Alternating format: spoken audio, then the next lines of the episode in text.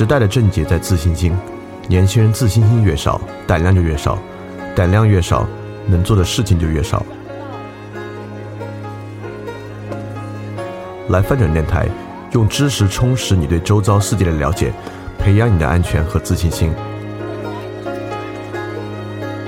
来翻转电台，用知识充实你的自信。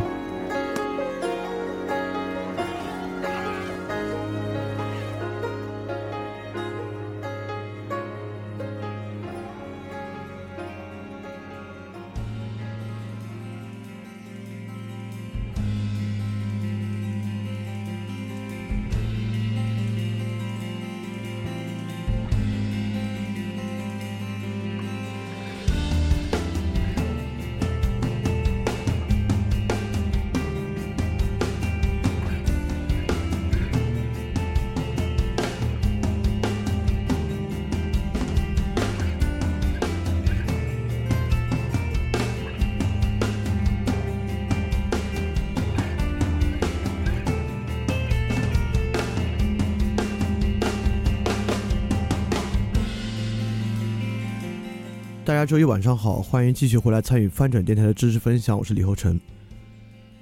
这周呢，我们正式开始一个新的系列，就是媒介与传播这么一个话题。然后这个话题呢，会时代性强一点，因为因为现在可能是人类历史上媒介最发达的一个时代吧。就大家每天绝大部分时间清醒的时间啊，可能都花在各种各样的媒介上。那媒介现象的批判已经一点也不新鲜了啊！可能从呃娱乐至死开始，到之前对于快手的批判，呃，但越来越火啊！最近短视频，呃，到我们对于所谓严肃媒体的陨落啊、文字时代的消失啊，这些话题其实以前在我们各个分享里面都有涉及到。呃，所以说对于当代社会来讲啊，媒介与传播本身应该是个非常非常重要的话题，很值得一讲。这里暂时多讲一句，就这样的传播最好不要理解为某种营销意义上的传播，因为传播这个词啊，现在可能因为商业确实是这个社会的一个主导规律，所以我们一讲传播，我们就觉得好像是一个企业目的的行为啊。就如果你用英文呢，它就是 communication，它就是广义上的传播，所以我们马上来讲这个话题。这个话题我们可能要花六期来讲。那虽然呢是一个这么有时代感的话题，但我们今天要讲的内容却是翻转电台跟你有史以来一竿子捅得最远的时候。我们之前总是说啊，我们讲什么内容都要一竿子捅到古希腊，从亚里士多德开始。但我们今天这一竿子捅得更远，明明最后我们最想讲的是一个当代话题，但今今天却一竿子捅到人类进化的最开始。所以本期我们的内容主要要讲一个很难讲，也是。之前我们讲语言学涉及到一点的话题，但在那一期我们的主要论调是说这个问题没有办法讲，也不可能有明确的认识，就是语言起源的问题。但是今天我们偏偏要给大家说一个关于语言起源的理论，也是认为从这个理论开始，可能我们大家一起可以对于媒介问题有真正的理解。当然，这个语言起源的理理论呢，不来源于任何专家。当然，如果我算是个专家也也好吧，但其实我不是专家。就来源我，这可能会让很多同学不太适应啊。就是啊，难道这个世界上没有更好的语言起源理论可以讲吗？为什么要去听你的理论呢？第一是发展电台从那个求知崩坏开始啊，就已经开始大胆的讲，别发展电台了，就是我从求知崩坏那期开始啊，就已经开始大胆的讲很多我自己的观点和我自己很很多我自己的看法了。所以说，一方面我是认为。在我讲我对于语言起源看法时候呢，一旦有任何其他学科或专家的意见呢，我都会提到，比如说谁谁谁说过一个这样，因为这样的信息实在是唾手可得，你为什么要非要花时间在泛人台听呢？第二就是，如果你要相信我的水平的话，我既然为什么要一定花这么长时间准备讲一个我的看法，那一定是他至少说出了一些什么呃挺重要的事情吧，所以说。大家耐着性子听一下，看说的有没有道理。而我也认为呢，这个问题是我们理解媒介的关键。那我们先花一点点时间来说说，为什么要从语言的起源开始来讲媒介这个问题？它不是为了故弄玄虚，或者是故意把它说的太大，而我们认为从媒介的定义之上就可以看到语言对这个问题相当重要的一部分。从一个最简单的梳理来讲，我们最早的媒介啊，就是我们还没有书写文字的时候，就是游吟史诗、口传的史诗。我们这边有西藏的藏传的史诗《格萨尔王》，那古希腊那边有最著名的游吟史诗《荷马史诗》，都是最早的口头语言的媒介。当然。格萨尔王和荷马史诗在后来进入文字时代之后，也都被写成了文字文本。那文字本文字的文本，我们之前也讲过，比如说很有名，我们这边的《诗经》。那古希腊的早先的哲学家的作品也都是文字文本。那再到后来呢，这个文字的时期啊，发展就非常非常长。这个文字的时期，当然中间更迭了纸的转换、印刷术啊等等，会让它变得不太一样。所以我们确实可以把印刷术的时代和手写的时代当做两个不同的时代看待。但是这可能要到十九世纪才出现一个全新的媒介，就是电报。那么电报之后呢，是这个电台，电台之后是电视，然后是早期网络 SNS 网络和现在的短视频形成的这种 SS 网络。那整个来讲呢，其实口头语言和文字语言在里面都非常的重要。这里面我们要问一个重要的问题啊，当我们这么梳理的时候呢，我们却没有把。电影、绘画和音音乐放在里面会不会奇怪？或者反过来我问：当我们说电影、音乐、绘画是不是一种媒介的时候，我们会为什么会觉得奇怪？其原因是因为当我们谈媒介这个问题的时候啊，我们其实更多指的是一种具有实用性的非艺术性的东西，对吧？所以我们会发现，凡是有实用性、非艺术性的、能够让人理解的这种。过程或通道，我们称为媒介。这是为什么我们谈媒介的时候，确实没有谈绘画、音乐和电影。特别是电影，因为我们作为 media 看待的话，电影当然是一种重要的新的 media 形式。但我们却不光我们啊，就是如果我们谈 communication 和媒介的时候呢，我们可能不会把这些放进来，是因为凡是我们讲媒介，它是实用的，而我们发现，凡是是实用的，它几乎一定要用到语言。也就是说，我们。人这个物种啊，要让一个东西变得可理解，当然你可以反过来说，绘画有没有可理解的部分？可以，但它要达到一种实用的理解性，它一定要用语言来传达。第二个，我们就要想，为什么语言是贯穿始终的重要要素？因为我们在上期复杂性其实讲过啊，大家可以很容易理解，在我们谈媒介这个问题的时候呢，我们完全可以用信息论的角度去谈它，我们可以用网络科学的角度去谈它，对吧？但为什么我依然认为语言是从前到后的一个重要要素？是因为这样的一个原因，也就是我们容易认为语言从前到后是一个东西的转变。也就是说，我们过去讲文言文，今天讲白话文，只是我们发明了新的词汇，运用了新的语法，其语言本身呢没有变化。但事实上，我们就拿语言来讲，起码有如下的几种最大的区别。第一，各个不同语言和语种的区别，对吧？比如说中文和英文和德文蕴含了什么区别？当然，我们过去讲语言学其实讲过啊。乔姆斯基认为他们没有区别，他们只是很细微的区别。如果一个外星人来到地球来看地球不同的语言现象，他都会会把它当方言理解。嗯，这个你看如何理解这个话？到底语言有什么区别？各个不同的语系，我们之前讲过印欧语系。和中国的文字有没有一个共同的规律在背后？有没有一个共同的背景？这个语也需要靠重回到语言起源，可能才有一个好的解答。那我们更想讲的其实是口头语言和书面语言的区别。我们知道语言是从口头语言兴起的，人们讲口头语言可能讲了好几万年，甚至我们今天认为，人们从简单的口头语言到书面语言的出现。可能经过了二十到三十万年的时间，也就是说，口头语言有比书面语言长得多得多的进化历史。而形成书面语言之后，人类的文明立马就发生了巨大的改变。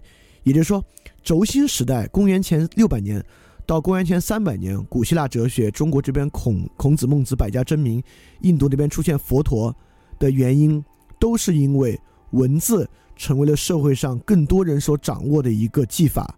从这个之后，智慧在各个地方出现了大的爆发，但为什么会有这样的事情？为什么这样的事情不在口头语言的时代发生呢？说明口头语言与书面语言本身就有很大的区别。当然，也存在口头语言的书面化和书面语言口语化的问题。比如说口语语言的书面化，呃，大家如果之前看过一个节目，很可惜现在被封了，就是《锵锵三人行》。《锵锵三人行》到后面呢，是一个非常以口头语言表示的一个时评类节目。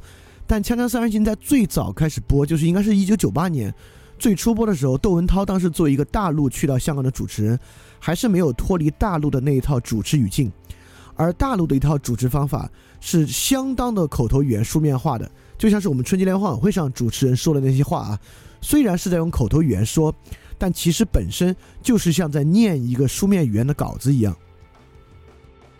当然也可以像今天书面语言的口语化，就我们在微信上读到的文章，比如说咪蒙的文章，微信朋友圈大量的文章，本身它其实是书面语言，但其实其内容已经极其口语化了，所以这也是一个可以去看的现象。也就是说，书面化、口语化本身到底代表着什么？它对于媒介的影响影响是什么？这也是一个重要的问题。如果大家读过《娱乐至死》啊，《娱乐至死》说每一种媒介都有每一种媒介的认识论。当尼尔波兹曼去论述为何电视媒介一定是严肃性丧失的时候，是从媒介框架上去说的。但这个媒介框架在我看来也可以化约为一种语言的表达的差异。所以这个也是我们为什么要以语言作为贯穿始终的一点。也就是说，当我们真正说清楚了语言起源与语言发展的问题。这个东西可以作为一个逻辑主线来贯穿所有媒介的发展过程，包括我们都可以说非语言要素的符号化，或者说非语言要素的语言化。比如说，大家如果看过抖音的话，就会知道，抖音的视频，嗯，当然我看的没有那么多啊，但我大概能想到五到六个配乐吧，是很多很多视频都在用的配乐。这些本来是音乐。但这个音乐本身具有强烈的语言的特征，这是什么意思呢？也就是说，当你听到这个音乐的时候，你已经知道这是什么风格的一段视频了。有些音乐一听就是搞笑的视频，有些音乐一听就是跳舞的视频。包括那种搞笑的视频，蕴含在音乐的节奏里面，这个搞笑的 punch line 都已经 punch line 就是他最后翻包袱的那个点啊，连翻包袱那个点都蕴含在里面的。你你一听这个音乐，你就知道它会在什么地方翻包袱。也就是说，这种音乐已经具有了强烈的符号化和语言化的特征。当然，如果仅仅这么说，你可能还不能完全理解这个语言化到底指的是什么。什么叫做音乐的语言化？它到底说出了什么？当然，这个东西你也得需要回到语言的起源和语言本身性质的理解，能够更好的了解什么叫做音乐的语言化这么一点。所以说。呃，我们有各种方式能够对媒介和传播进行阐释并构建理论。在我看来，如果能够对媒介和传播进行深层次的语的理论构建，促使这个理论具有极强的阐释力，就必须对于语言问题具有深层次和内涵的理解，才真的可以构建。所以我们会花第一期一整期的时间来讲语言起源，在第二期花一整期的时间来讲口头语言与书面语言的区别。就希望在这两期的基础之上，我们之后四期就算是纯粹讲现象，大家都应该能够对于如何理解这个现象有更深的一种方式。所以说，整个这六期媒介与媒介与传播，我们要讲的就是理解了语言，你就理解了媒介与传播的问题。所以我们立马来讲语言的起源。那第二个部分，我们称为从猫到猿，也就是说讲语言的起源。呃，如果我们暂且接受演化理论或进化理论来讲啊，我们一定认为语言的起源是蕴含在物种的起源内部的，也就是说，人类作为灵长目进化的一个分支，那我们跟灵长目又作为哺乳动物里面很特殊的一支，所以我们对于语言起源的发现，应该能够从至至少不用一竿子捅到这个单细胞生物那儿去啊，应该从普通的哺乳动物慢慢慢慢来推演出为什么拥有语言。当然有大量的语言起源的学说，我们在语言学那期大概讲过了。呃，有一种说法啊，叫做有几个语言学家，就有几个语言起源的学说，可见这个学说范围之广啊。但我认为，如何构建一个好的学说呢？因为我们讲这个科学哲学，其实我们在很多期里面都在讲科学哲学，讲到现在已经讲了这么多了啊，大家应该还是能够达成一个共识。我认为，一个好的语言起源的学说。当然，我不认为我们能够构建一个完完全全真实的学说，但一个学说的阐释力强不强，取决于这个学说到底第一有没有一些实证作为其基础，第二这个学说的内核的构建是不是够完整，这个才能看是不是一个好的语言起源学说。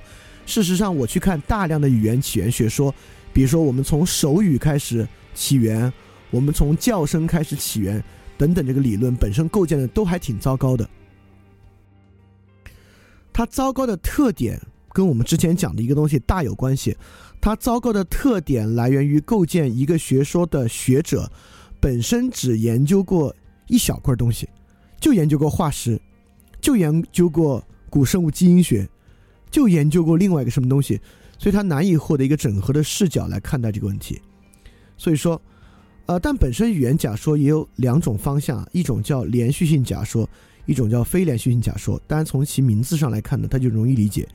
连续性假说指的是语言是连续的从动物的表述和意识演化过来的。非连续性假说相信某种完全的突变，也就是说，语言是不可能从动物的演化过程中推出其其起源的，语言一定是因为一个极其非常偶然的事件演化出来的。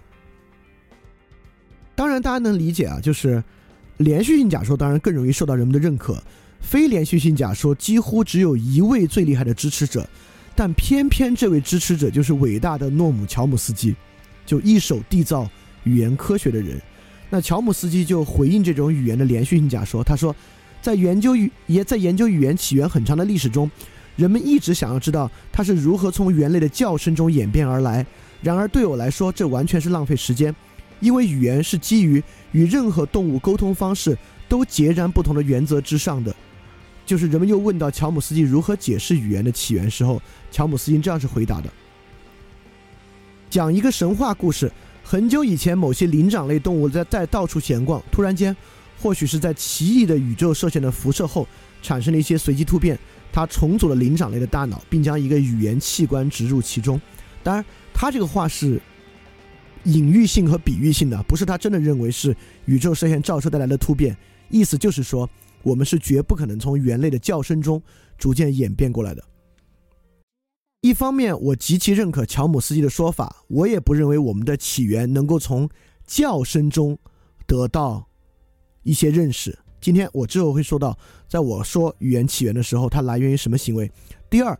但我也不认为它是如此的随机突变出来的，因为如果你要接受演化假设，在演化假设之中去接受一个几乎完全小概率的随机事件，在这么漫长的演化史中，其实也是一个没有办法的办法。也就是说，当你无论如何想不出来解释的时候，你只能用这种方式解释它。也就是说，如果你对现在所有的语言假说都并不满意，你可能转向类似于不可知论的去相信一种纯粹的起纯粹这种的一个突变论吧。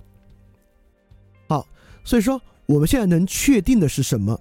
或者说，我这打括号讲啊，我们假设什么来探讨语语言起源的问题？有一个是能够实证的，就是 FXP 二基因。我们发现 FXP 二基因，我们通过我刚才讲的一个学科啊，叫做古生物基因学。在古生物基因学之中，我们发现它在二十万年前突变演化到我们这支人类先祖的基因之中。而现在人的基因 FOXP2，曾经有一个欧洲家族，一个欧洲的贵族家族，他们整个家族就有一种先天性遗传病，这个遗传病导致他们家族人缺乏 XOXP2 基因，会导致他们不管在语言的交流还是在语言的理解上都大有问题。所以，我们今天几乎可以肯定，FOXP2 基因与语言表述与语言理解有很大的关系。它的进化历程呢是二十万年。所以这是一个实证的支点。第二个假设的支点是说，我们假设语言是从与猿类相似的交往行为中演化而来的。我也不认为猿类的喊叫声能够导出语言的起源，但是一定能从猿类的行为中找到语言的起源。所以我们再次回溯伟大的黑格尔，伟大黑格尔的伟大的精神现象学，也就是说，如果要再溯语言起源，我们应该从。认知的发展之中来看，也就是说，我们要从新兴的交往行为反向推出新兴的认知来看语言的发展，而不是从新兴的叫喊中来看语言的发展。所以说，我我也要说，为什么坚持这种演化的观点？因为文明史比起哺乳动物或者说人类祖先的认知进化史是一瞬间。我们现在的文明史是五千年，但认知的进化史是六百万年，其长度是文明史的一千二百倍。也就是说，我们会发现，从公元前三千年到现在，其实人类社会或者说人这个物种，它的行为、它的做事的方法、它的思想，已经发生了翻天覆地的变化了。当然，进入这五千年，它的变化应该是挺快的，对吧？因为人类社会越来越复杂。复杂之中会涌现出新的秩序，但是过去有比它一千一百九十九倍的时间在前面，这个时间中其实人的认知也发生了相当相当大的改变，而语言正是在这种认知的巨变之中涌现出来的一种秩序，所以这是为什么我们一定要在讲这期之前以及讲后面的内容之前讲复杂性的原因啊。就是当我们开始要构建出具有阐释性的理论的时候，它一定会用到一些复杂性科学的理论。也就是说，语言呢是认知与社会交往的涌现秩序。也就是我们不能够相信一个非社会性的动物有语言，一定是社会性的动物才有语言。所以我们很快就慢慢从认知行为反推认知的角度，一步一步来一起探索语言起源的过程。所以乔姆斯基有一点说的是对的。人的语言与动物的叫喊是完全不同不同的，但我依然相信人的语言来源于动物。所以说，我们研究的线索不是动物的叫喊到人的语言，而是从动物的行为到人的行为。我们将人的语言当做人外在表达的一种行为。我们人还用很丰富的方式来表达，我们用表情表达，用行动、行为等等来表达。同样。动物也用很多方式来表达，猫有猫的表达，黑猩猩有黑猩猩的表达，所以今天我们更关注的是动物的行为，而不是动物的叫声。那我们还是先来看看不同的动物的叫声，或者我们打引号说动物的语言，来慢慢反推一下，让大家来，我们也算来热热身。比如说，我们知道一种打引号的 language 语言，就是蜜蜂。蜜蜂有两种飞行方式，一种是绕八字形的飞行，一种是环状单环状飞行，对吧？而蜜蜂的这种飞行呢，是一个探测到花蜜方向的蜜蜂，用这种舞蹈或者飞行模飞行模式的方法，向其他蜜蜂传达这个花粉的方向和距离。而在我们讨论动物行为和语言的时候，我们会发现里面有非常非常多语言的误用。比如说，刚才我说它向其他蜜蜂传达，当我这么说的时候呢，这句话有两个隐喻：第一，仿佛是这只蜜蜂有意识的在向其他蜜蜂做一个事情，显得这只蜜蜂好像有个目的一样，它想向对方传达；也像是别的蜜蜂像人一样在观看这么一个舞蹈，并从中解读出一些信息，并照着去做一样。所以，传达这个词其实只是一个形容人的词汇。它并不适用于形容蜜蜂，所以说我在这里说，我们不应该用传达。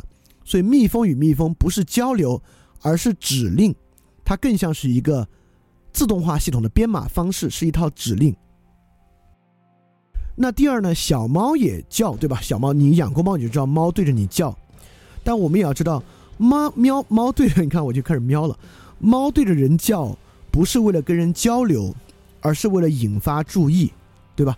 猫向你喵喵大叫，我们可以说唯一的原因，如果你不要过度浪漫化去比喻你家的猫啊，唯一的原因呢，就是引发你的注意。引发注意背后呢，有各种各样不同的原因，有的时候是它饿了，有的时候是它有别的诉求，它都会向你喵喵大叫。那么黑猩猩呢，也向黑猩猩大叫。呃，据说两个黑猩猩打架的时候呢，一公里之内的母猩猩都能听到它们的吼叫声啊，来展示它的力量。所以黑猩猩对黑猩猩叫也不是为了交流，没有信息要传达，而是为了展示力量。那这么看起来，这三个动物似乎都在做一些表达。我们说这个话是什么意思？我们并不分析动物的叫喊和言语，我们把它抽象的当做行为看待。我们是这么一个意思。就即便是这三种简单的动物与动物之间的信息传递。我们再抽象一下都不一样，比如说蜜蜂，蜜蜂的特点是什么呢？一只蜜蜂是没有选择的。当这个蜜蜂的职责是寻找花粉，当它寻找到花粉之后，它之后要做的一切事情是编码在蜜蜂的基因里面的。一个蜜蜂必须回到自己的蜂巢完成这个跳舞，但很可能完成跳舞之后就狂风大作，这些蜜蜂也飞不了了。大家又迅速激发另一套系统，大家回到蜂巢里面躲雨躲风。它做完就完了，它也不需要考虑后果。也就是说，为我们认为蜜蜂就像一个机器一样，它像一个自动机，它一旦被触发了就要做，做完呢就完了。那么猫呢？猫对喵喵叫，我认为猫饿了，只要屋里有人，对着人叫，也像是自动机一样，是没得是没得选择的。就一个猫一旦饿了，屋里有人，它必然会冲你叫。但跟蜜蜂不一样，猫对这个行为结果呢有感知。比如说，猫缠着你五六分钟，你无动于衷，这个猫会停下来，它会意识到，OK，不，我我不能这么说，它会意识到啊，显得它像是有自我一样。我们就只说表面行为，这个猫会停下来，它可能就走到一边去了，或者它会换一个人喵喵叫。只要屋里有两个人啊，都是它蛮熟悉的人，或者有一些不怕生的猫，即便是生人，它饿了，它也会对那个人喵喵叫。黑猩猩呢就更不一样。比如，当一个黑猩猩决意要挑战他们这个群落中的长老，原来那个阿尔法 male，有一个壮年的黑猩猩决定要向这个老黑猩猩发起挑战。这个老黑猩猩呢，自知年迈体衰，或者最近就是身体不舒服，绝对打不了。这个黑猩猩不会像猫一样没得选择，一只黑猩猩是有选择的，它可以直接认怂就跑了，它并不回应这样的挑战与叫喊。所以说，虽然虽然仅仅是动物的叫喊。但我们不分析这个叫喊本身所带有什么信息，我们分析叫喊前后的触发机制是能够分析出很多东西的。所以，我们现在就从猫开始来看看猫具备什么样的认意识和认知，这个意识和认知怎么来的，它是怎么样顺着这个进化之树逐渐往上发展到我们的意识，因而必然能拥有语言能力的。从猫开始啊，图片中呢是在高筑图书馆的馆猫。这个猫非常可爱，然后它是一个非常不怕人的猫，就是即使生人来了，它只要产生了需求，不管是要别人挠它一下、陪它玩一下，还是饿了要吃啊，他都在屋里去找各种各样的人解决。呃，比如如果我在屋里啊，它可能会来找我，然后在我这喵喵叫一通，然后我也不理它，或者我就不回应它的需求，或者回应它的需求不令它满意，它就转向另外一个人。这个时候我们要想一个问题：我们拿猫和苍蝇做对比。这样有有点侮辱猫啊，但是这样的对比才显得，呃，显得极其的明确。呃，比如我们认为苍蝇是一个自动机，当苍蝇飞来你的桌前要叮你的饭菜的时候呢，你驱赶它，苍蝇往外飞，飞一圈呢又落在你的碗上，飞一圈呢又落在你的碗上，就像一台自动机一样。而猫却不是，猫向你喵喵讨食物的时候呢，可能最开始你觉得挺像苍蝇的，你把它推开，它又回来。推开它又回来，但很快这个猫就就知道了，这个人没戏，它就转向找另一个人，而且转向找另一个人的时候，我们这里要想一个重要的问题：猫是何以知道去找另一个人的，而不是去找另一个桌子，而不是对椅子喵喵叫，或者对屋里一个没有生物的东西喵喵叫呢？这是跟苍蝇的区别，苍蝇想吃东西就直接扑着东西去。猫想吃东西，并不是满屋子找猫粮，而是去找可能喂它的人，也就是说，过去给它喂过食的人。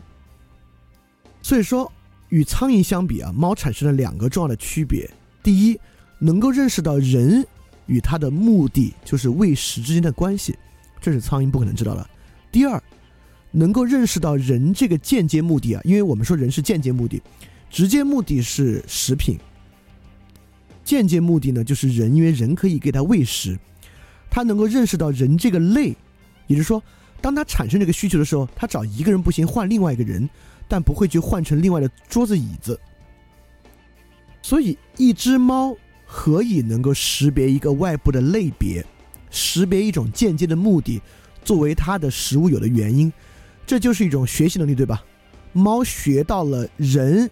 是食物的原因，它能够分辨人，能知道人是食物的原因，这代表猫具有一种能力，感性的确定性，这是黑格尔的精神现象学最开始讲的点啊，就感性确定性。比如猫知道这和那的区别，知道人和桌子、人和猫抓板、人和玩具、人和水龙头的区别。那我们反过来说，什么是无类别的意识？我们也说苍蝇对吧？苍蝇叮也叮食物，苍蝇怎么不叮你们家桌子？苍蝇怎么不去叮地板啊？对吧？但苍蝇没有类的意识，苍蝇只有这和非这的意思。也就是说，苍蝇在空中是个自动机，它就判断食物和非食物。它啊是食物我就盯，非食物呢，我可能只是临时避险歇的时候落一落。那第二个呢，我我认为苍蝇啊就可以当做一个简单的自动机，就两个，在一个给定的空间区间之内。判别食物非食物，危险或非危险，而且它都没有危险那么复杂的概念啊！我应该写成移动和非移动。当一个移动物体靠近苍蝇的时候呢，苍蝇就向移动物体的反方向起飞；当它是食物的时候，苍蝇就吃，对吧？当当食物表面有移动的时候，它就飞。所以这就是一种没有类别的意识，它只能识别是不是这个，是这个或不是这个。但猫能够分出类别。这是能够带给我食物的人，这是可能会滴出水的水管，这是拨一下就会掉到地上的一个东西，而且他知道这个小瓶子一拨掉到地上就会滚动，当然很多时候就把玻璃玻玻璃杯打打翻啊，打破了。所以说，当一个动物产生类的分别之后，就产生出了对类的欲求和计划，也就是说，这个动物就开始产生了多个目的，而不像苍蝇或者你养过仓鼠、乌龟。你会发现它只能做非常非常有限的事情，呃，仓鼠可能还多一点啊，比如养鱼、养乌龟，它就是一个自动机，一个喂食、拉屎、游移自动机，呃，有有的鱼你敲敲玻璃，它就聚向你敲玻璃的地方，它是个自动机。而哺乳动物为什么好玩？我们愿意养哺乳动物，就是因为它产生了类，它有对于类的欲求和计划，因此呢，这种动物是多目的的，因此它有了自由。你说，当你养猫的时候，猫来找你要东西，你不给这个猫，这个猫就离开了。这个对你来讲啊，你认为这是一种自由。就当苍蝇来叮你的饭，你怎么赶都赶不走，直到把它打死为止。对于这样的动物呢，你不认为这种动物拥有一种自由？但猫拥有自由呢？我们得多说一句，我一直避免使用一个词汇，就是猫知道自己的欲求。猫知不知道自己有这个欲求呢？还真不好说。或者我们说，至少在猫做选择的那一刻，它是自由的。就他发现第一个人不和他玩，不给他吃东西，他转向另一个人，或者你不给他玩，他自己转到旁边去玩一会儿的时候，在他做这个选择的这一刻，猫是自由的。为什么要到哺乳动物才产生这种自由？其有一个非常重要的原因，而且我们要说，为什么人？很容易产生这样的自由，以及我们最后说到另外一个动物，几乎可能有跟我们类似的智商，也一定有语言，所以我非常期待我们可以破译那个动物语言的一刻，我们可以开始与一个动物对话，来看看动物是怎么想的，啊，这是一定会发生的事情，我认为。OK，我们来说视觉对于产生这种自由意识的重要性。我们知道，我们用眼睛看的时候呢，是在看光波；我们用耳朵听呢，也是在听声波。呃，声波是机械波，光波就是光波。为什么视觉一定能够带来自由呢？原因是这样的，因为光波比单位声波携带的能量要大得多。我们可以用光波来发电，但可能挺难用声波来发电的。但反过来，你又会知道，这个声波的力量其实挺大的啊。我们用高频的声波可以击碎一个杯子，对吧？一个杯子会碎。但你要想拿光照啊，把一个杯子照碎了，其实还是挺困难的。所以光波跟声波有不一样的区别。光波呢频率非常高，大呃当然因为高频所以是短波嘛，大多数都是短波，它的功率是很低的。声波呢完全相反，是一种低频长波高功率的波，因为它功率高，所以它可以震碎杯子。所以光照要打碎物品很困难。但就是因为这样的原因，光的能量大，反而功率低。导致一个重要的东西啊，视觉就是光可以带来的分辨率要高得多得多。我们之前讲行为经济学讲过，人的视网膜是由两种视锥细胞和视杆细胞构成的，而人的内耳的毛细胞其实也是很像，对吧？比较矮的细胞呢，探测低频的声音；比较高的细胞呢，探测高频的声音，它的策略与视锥和视感细胞是很像的，但是它的分辨率差多大？大家一听数字就知道。我们内耳的毛细胞啊，一边有数千个这样的细胞，但我们讲视网膜讲过啊，视网膜上面的视锥和视感细胞直接上就是一亿个，就是内耳毛细胞的一万倍。所以说，我们能够辨别的分辨率要高得多。什么叫分辨率高？呃，我们讲给这个年代的人听都应该能听明白啊。我们小时候玩的游戏呢，分辨率低，所以画面呢是一格一格的。当东西分辨率高的时候呢，我们就看得栩栩如生，因为人眼有个分辨率的上限。我们把一个图的分辨率无限的缩小，我们很快就会认不出图上是什么东西了。比如我们一个猫的照片，我们把分辨率缩小缩小，缩小缩小的一个地步啊，这个图就模糊到不知道是什么了。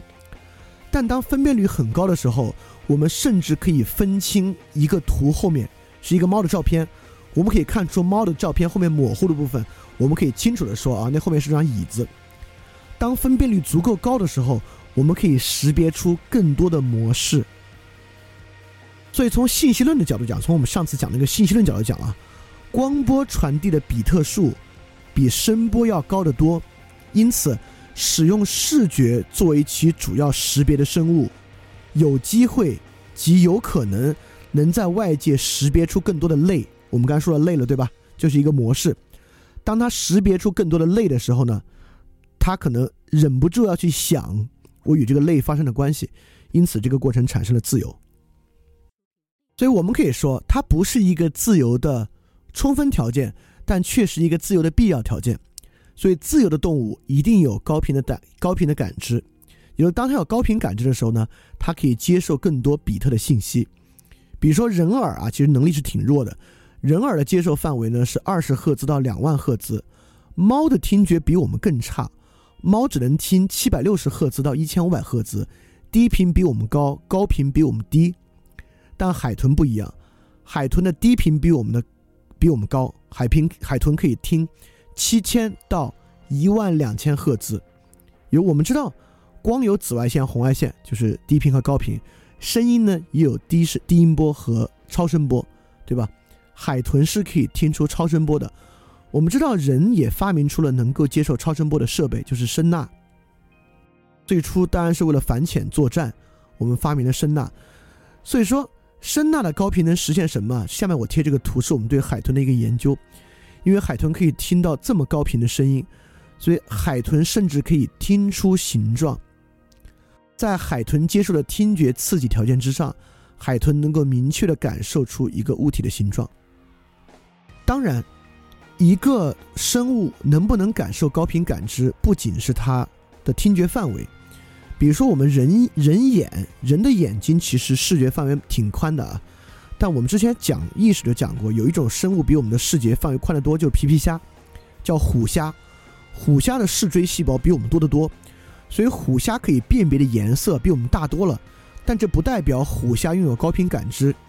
就人眼睛厉害的不在视网膜上，其实动物的视网膜接受可见光的范围都差不了太多。人眼睛厉害在于初级视觉皮层以及到高级视觉皮层的处理上，也就是说。人眼睛的镜头啊，跟动物用的是类似的镜头，但人的那个感光元件啊，比动物的感光元件高多了。海豚也一样，海豚的耳朵厉害，耳朵有能够听超声波的生物不少，但是感声元件有海豚这么厉害的却很少。同样，海豚的视觉其实也相当了得，没有人这么好，但在哺乳动物里面也是出类拔萃，所以海豚应该拥有相当相当高的智慧。嗯嗯，我们要去想。绝对不可能有一个生物发展出对外界具有这么高精度的感知，而像一个自动机一样去运作了。那这个自动机，我们可以说，从一种决定论的意义上来说，人就是一个自动机，对吧？当一个自动机复杂到这个程度的时候呢，它就 as if free will，它就像是有自由意志一样运作了。但这是一种，呃，呃，决定论的说法。我相信海豚在视觉和听觉上都有这么高频的感知，海豚是一定有 free will 和高级智慧的。好，我们收回到猫和猫对于类别的判断力，有类的判断力，就我们就认为意识开始产生一个能力，这个能力呢叫做想象力，也就是说，当猫看到自己空空的碗的，或者猫直接自己肚子饿的时候，他脑子里面已经想到了这个间接目标，人能够对他的猫粮碗添加猫粮的行为，因此呢，他来选择人。而只有有想象力，才有选择。这个我们作为人应该相当理解这个看法啊，就是当我们做任何买商品的选择，啊，要不要接受一个人？呃，答应让你做他的男朋友或女朋友的选择的时候呢，我们都有想象力。我们在想象自己拥有这件商品之后的感觉，我们在想象接受一个恋爱或不接受恋爱生活的状态，因此我们才可以做决策。当我们说一个生物能分辨外界的类，能自由做选择的时候呢，我们就叫它有想象力。那猫的想象力呢，其实还介于条件反射和真正的想象力之间。我们来看。如何去理解条件反射和想象力的区别？我认为这就是自由意志与自动机的区别。啊，到这个地方就蛮重要了，大家要跟上这个思路。什么是条件反射？就是我们的膝跳反射，就是用条件反射，东西砸到你膝盖上方，你腿跳起来。巴甫洛夫试验，当狗听到铃声，最后流口水。所以条件反射的对象是刺激，也就说，猫狗在条件反射响应铃铛的。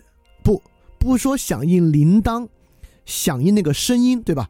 猫和狗根本不知道是铃铛在发出声音，doesn't matter。它没看到铃铛也行，它只要听到那个声音，它就响应。你看啊，我们这里用响应，而慎用一个词汇知道。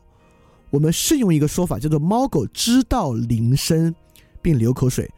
作为条件反射呢，你知不知道不重要，你只要主观的接受这个刺激就行了，你只需要响应。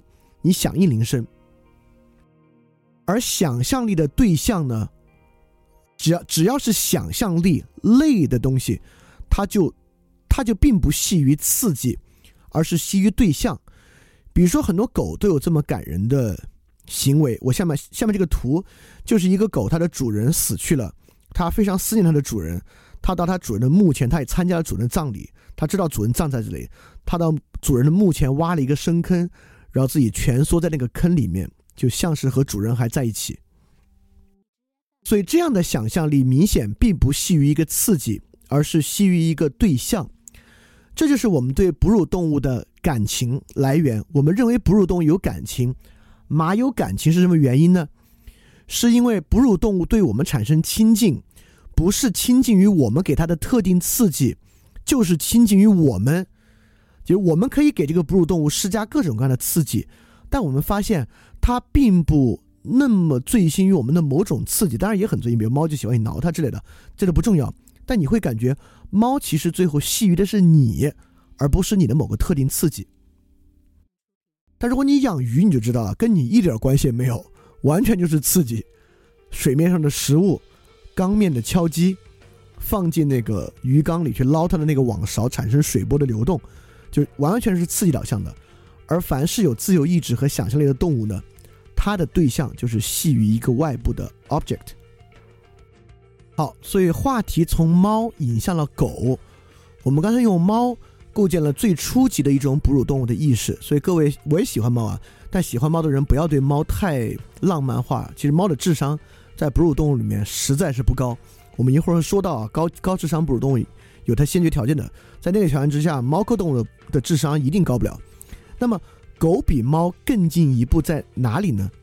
比如说，嗯，国外有很多这种感人的视频啊，这种催泪视频，就是美国大兵在海外打仗，呃，这个大兵一打就是三四年，回到家之后啊，那个狗啊，就从小一起长大的狗，比家里的人对这个大兵更亲，啊，就是上去。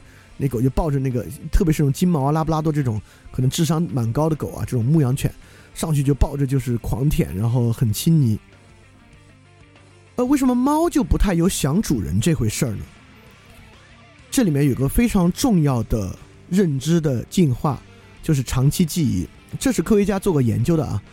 猫和狗的短期记忆是就 working memory 是类似的，甚至在某些事项上，猫比狗的短期记忆还要好。但是呢？猫不太有长期记忆，猫有很少的长期记忆，而狗呢有很长期的自我感。所以我说，猫有转瞬即逝的我，而狗有长期的我。就是狗有很强烈的将转短期记忆转化为长期记忆的能力。这里我们要明白一个很重要的东西啊，自我意识的产生是不是一定系于长期记忆？这简直是肯定的，对吧？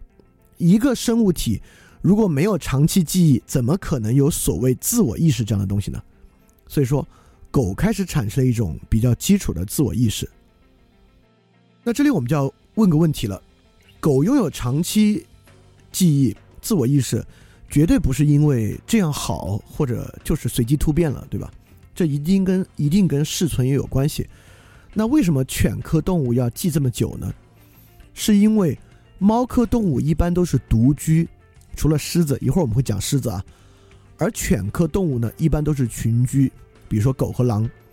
那么群居哺乳动物采取了一种生存策略，就是形成一个稳定的群体，以稳定的群体配合狩猎，来获取更好的狩猎效果，这种适存度。所以说。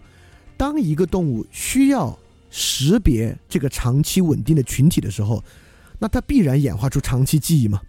它要没长期记忆，一群狼狩猎，稍微有不同的策略跑散一点，再聚到一起就不认识了，这个群体也不可能稳定啊。那这里还是区分一下，为了把这个讲得更清楚，蚂蚁也是群体动物，对吧？蜜蜂也是群体动物。那狗、狼和蚂蚁、蜜蜂区别在哪里？因为蚂蚁和蜜蜂是非自由的动物，就是它是习性不可变也不可教的，你你无法想象训练蚂蚁这个事儿，对吧？所以说，非自由动物的集群呢，全靠本能；而自由动物是可变可教的，它的集群呢靠长期记忆。比如说，在极端条件之下啊，你新买一只狗，你家里有好多好多狗了，这狗来到你家，可能跟其他狗发生冲突之后呢，是可以融入。你们家这个新的狗的群体的，当然这个可变性啊，就是哺乳动物的意识进一步发展的空间和可能性了。所以犬科动物生出长期记忆，就是因为一个生存策略——群居。大家千万不要小看群居啊！大象群居，海豚群居，黑猩猩群居，人群居，群居动物是高级意识和智能的必备条件。一会儿我们会详细说是为什么，就是动物进化到群居是产生高级意识和智能的必备条件。我们刚才说啊，猫科动物的长期记忆比狗要弱，因此狗有比猫更强的自我。但我们在这里说自我的时候呢，我们还千万不要以人类的自我来看到看待狗的自我，这是不一样的。为什么狗在离开主人之后？这个人类的家人，我不相信狗比主人的感情比家人深啊！就狗的意识的深度，没深到那儿去。就狗还离不开死去的主人的原因，不代表它感情深。就狗对一个，呃，回到家的这个兵人有那么深的感情，那么兴奋和激动，不是因为所谓的感情深，是因为狗的持续自我有一个很特殊的状态。我们说不同的 self。猫呢有很短暂的间歇性的 self，狗呢有持续的 self，但是我把这个 self 称为群我，也就是说狗只能识别，它不能把我和群体分开来看。当狗识别我的时候啊，它是以识别这个群体来识别的，也就是说，一群狼不需要去识别我做一个单独的狼，狼就识别两个。要么就是一群里的我，要么呢就不是我。一会儿我们可以狼看狼的习性看得出来。所以说，群我是一种很简单的自我，它对于自我的理解只有两个状态，就是群我和非群我。在群体中的我和不在群体中，那就不是我。而人呢，可以理解很细微的自我，是一种真正的自我，就比如瘦下来的我，胖起来的我，各种各样状态的我。一会儿我们会发现啊，这个与群体策略大有关系。当采用犬科动物这种群体组合方式的时候，它必然只能认识群我和非群我。这个东西已经非常非常重要了啊！我们上次讲复杂性介绍一本一本书，这本书叫《隐秩序》，叫做适存性创造复杂性。也就是群体和群我是动物意识发展的一大步。只要产生这种意识，这种动物必定比猫要聪明。也就是说，当我们一定要在一个群体中的时候，这个演化必定要求我们完成一个东西，就是对群体中的他物的意图有理解和长期记忆的能力。当一个动物不是蚂蚁和蜜蜂那样的，当一个哺乳动物形成群体的时候，这个哺乳动物一定要去理解群体中其他动物的意图。我给大家举个例子，就是下图里面猫科动物的一个异类，几乎唯一群居的猫科动物就是狮子，所以狮子真的会聪明得多。那么狮子有一种特殊的习性，呃，狮子是一公和一堆，就是成年的雄狮啊，在一个群体里只有一只，这个群体就是由一只成年雄狮、一堆雌狮子和他们的一帮小孩子构成的。这个小狮子和小狮子之间呢，要靠在真正出去狩猎之前，要靠互相撕咬学习狩猎能力。你们家的猫也会抱着你的手，或者两个猫会互相抱着灯来咬。就是在训练这种狩猎能力。在两两只小狮子互相训练狩猎能力的时候，他们的妈妈都会在附近看着他们，观察小狮子。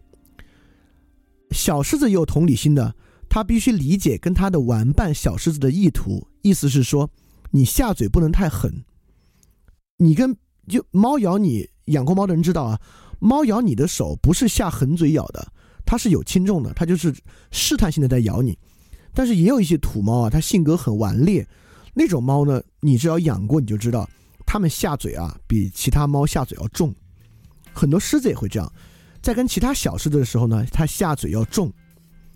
如果你一次下嘴重，咬伤了旁边的小狮子，可能那边的那个妈妈呢会容忍你一次。就如果我们都是观察有纪录片的，如果一只小狮子多次咬伤它的同伴。它同伴的妈妈就会把那个小狮子带走，就 就是不跟你玩了。我们走，我们找别的小狮子玩去，不跟他玩了。这样的小狮子长，由于没有人陪它练习这种捕猎，导致它长大之后捕猎能力下降。如果它是一只雌狮子还好啊，它在群体里面也就活下来了。如果它是一只雄狮，离开自己的群体，又没有组成新的群体，一个人在外面的时候。这种雄狮就一般活不下来，因为它从小没有好好练习过捕猎能力，它长大之后其实不太知道该怎么捕猎，它在外面会饿死。而我们知道，根据演化呢，一旦饿死，这种无法理解他人意图的能力呢，也遗传不下来。所以遗传下来呢，是在这这没有人的这种复杂的理解啊，但是某种结果意义上的理解，或者某种嗯低级层次的理解，他理解。我咬其他狮子它会疼，所以我下嘴的时候呢要留有余地。你看，这就是为什么狗会比猫懂事儿的原因。就是猫来找你要吃的都不依不饶的，就是不达目的不罢休那种。我老觉得以前家养的狗好像就要，用就用懂事儿这个词来比喻它的行为吧，就要懂事儿多，甚至懂事儿到啊，嗯，甚至我认为狗有时候知道人的情绪。就如果你回家明显情绪不好的话，狗平时都会很倾向于跟你玩儿。但如果你某天黑着脸回家，你情绪很糟糕，你们家狗三毛好像知道今天这个人状态不太对，算了，就今天不跟他玩了。所以说，一旦在一个群体之中，你一定需要产生一种行为和认知，就是对他人意图的理解和与他不不光他人啊他物，因为说的是动物，对他物意图的理解和对他物的沟通。而这种东西呢，就是这本隐秩序的书，这种适存性必然带来复杂性，而这种复杂性必然促进认知和意识的发展。大家有点耐心啊，因为你在想，不是来听这个语言的起源吗？怎么感觉在听这个社会生物学的课？嗯，这就是语言的起源。很快我们就要说到最核心的事项了：群居动物要彼此适应、彼此合作。其中有一个最关键的合作事项就是交配。虽然今天人类社会看起来还有很多很多的事啊，但是如果我们把人类社会行为化约，你会发现其实交配还是人类社会中非常非常关键的一个事物。而这种事项在哺乳动物里面啊，在很多比较低级的哺乳动物里面，交配几乎是群体合作秩序和群体构成唯一重要的要素。比如说狼。狮子和狼都遵循一种模式，我管它叫做不交配就无意义模式，就是种群中只有一种单一的成年男性，这就是群体的头领。也就是说，一群狮子和一群狼都是由单独的狮子是一只雄狮和一堆雌狮子，然后他们的小孩子们构成的。狼一般是一头公狼和一头母狼，以及他们的一堆小孩子构成的。在这里面呢，这头雄性就是群体的首领。这个首领呢，获得这个群体的交配权，而其他男性，要么你是一只小狮子，你成年了咬死你爸，成为头领；要么呢，在外面游荡。所以，狼虽然是群体动物，但是我们我我们也一直听说过一个概念叫独狼，就 lone wolf。Lone wolf 其实就是无法获得交配权的成年狼。这种狼呢，就游荡，适存度也不高，很容易活不下来。当然，有那种传说性的独狼啊，就是个人能力相当强，能够靠自己狩猎满足自己的。所以说，这里我们接触到一种最低级的群居动物的交配模式，就是成年雄性无法与其他成年雄性相处，成年雄性只有两种活法。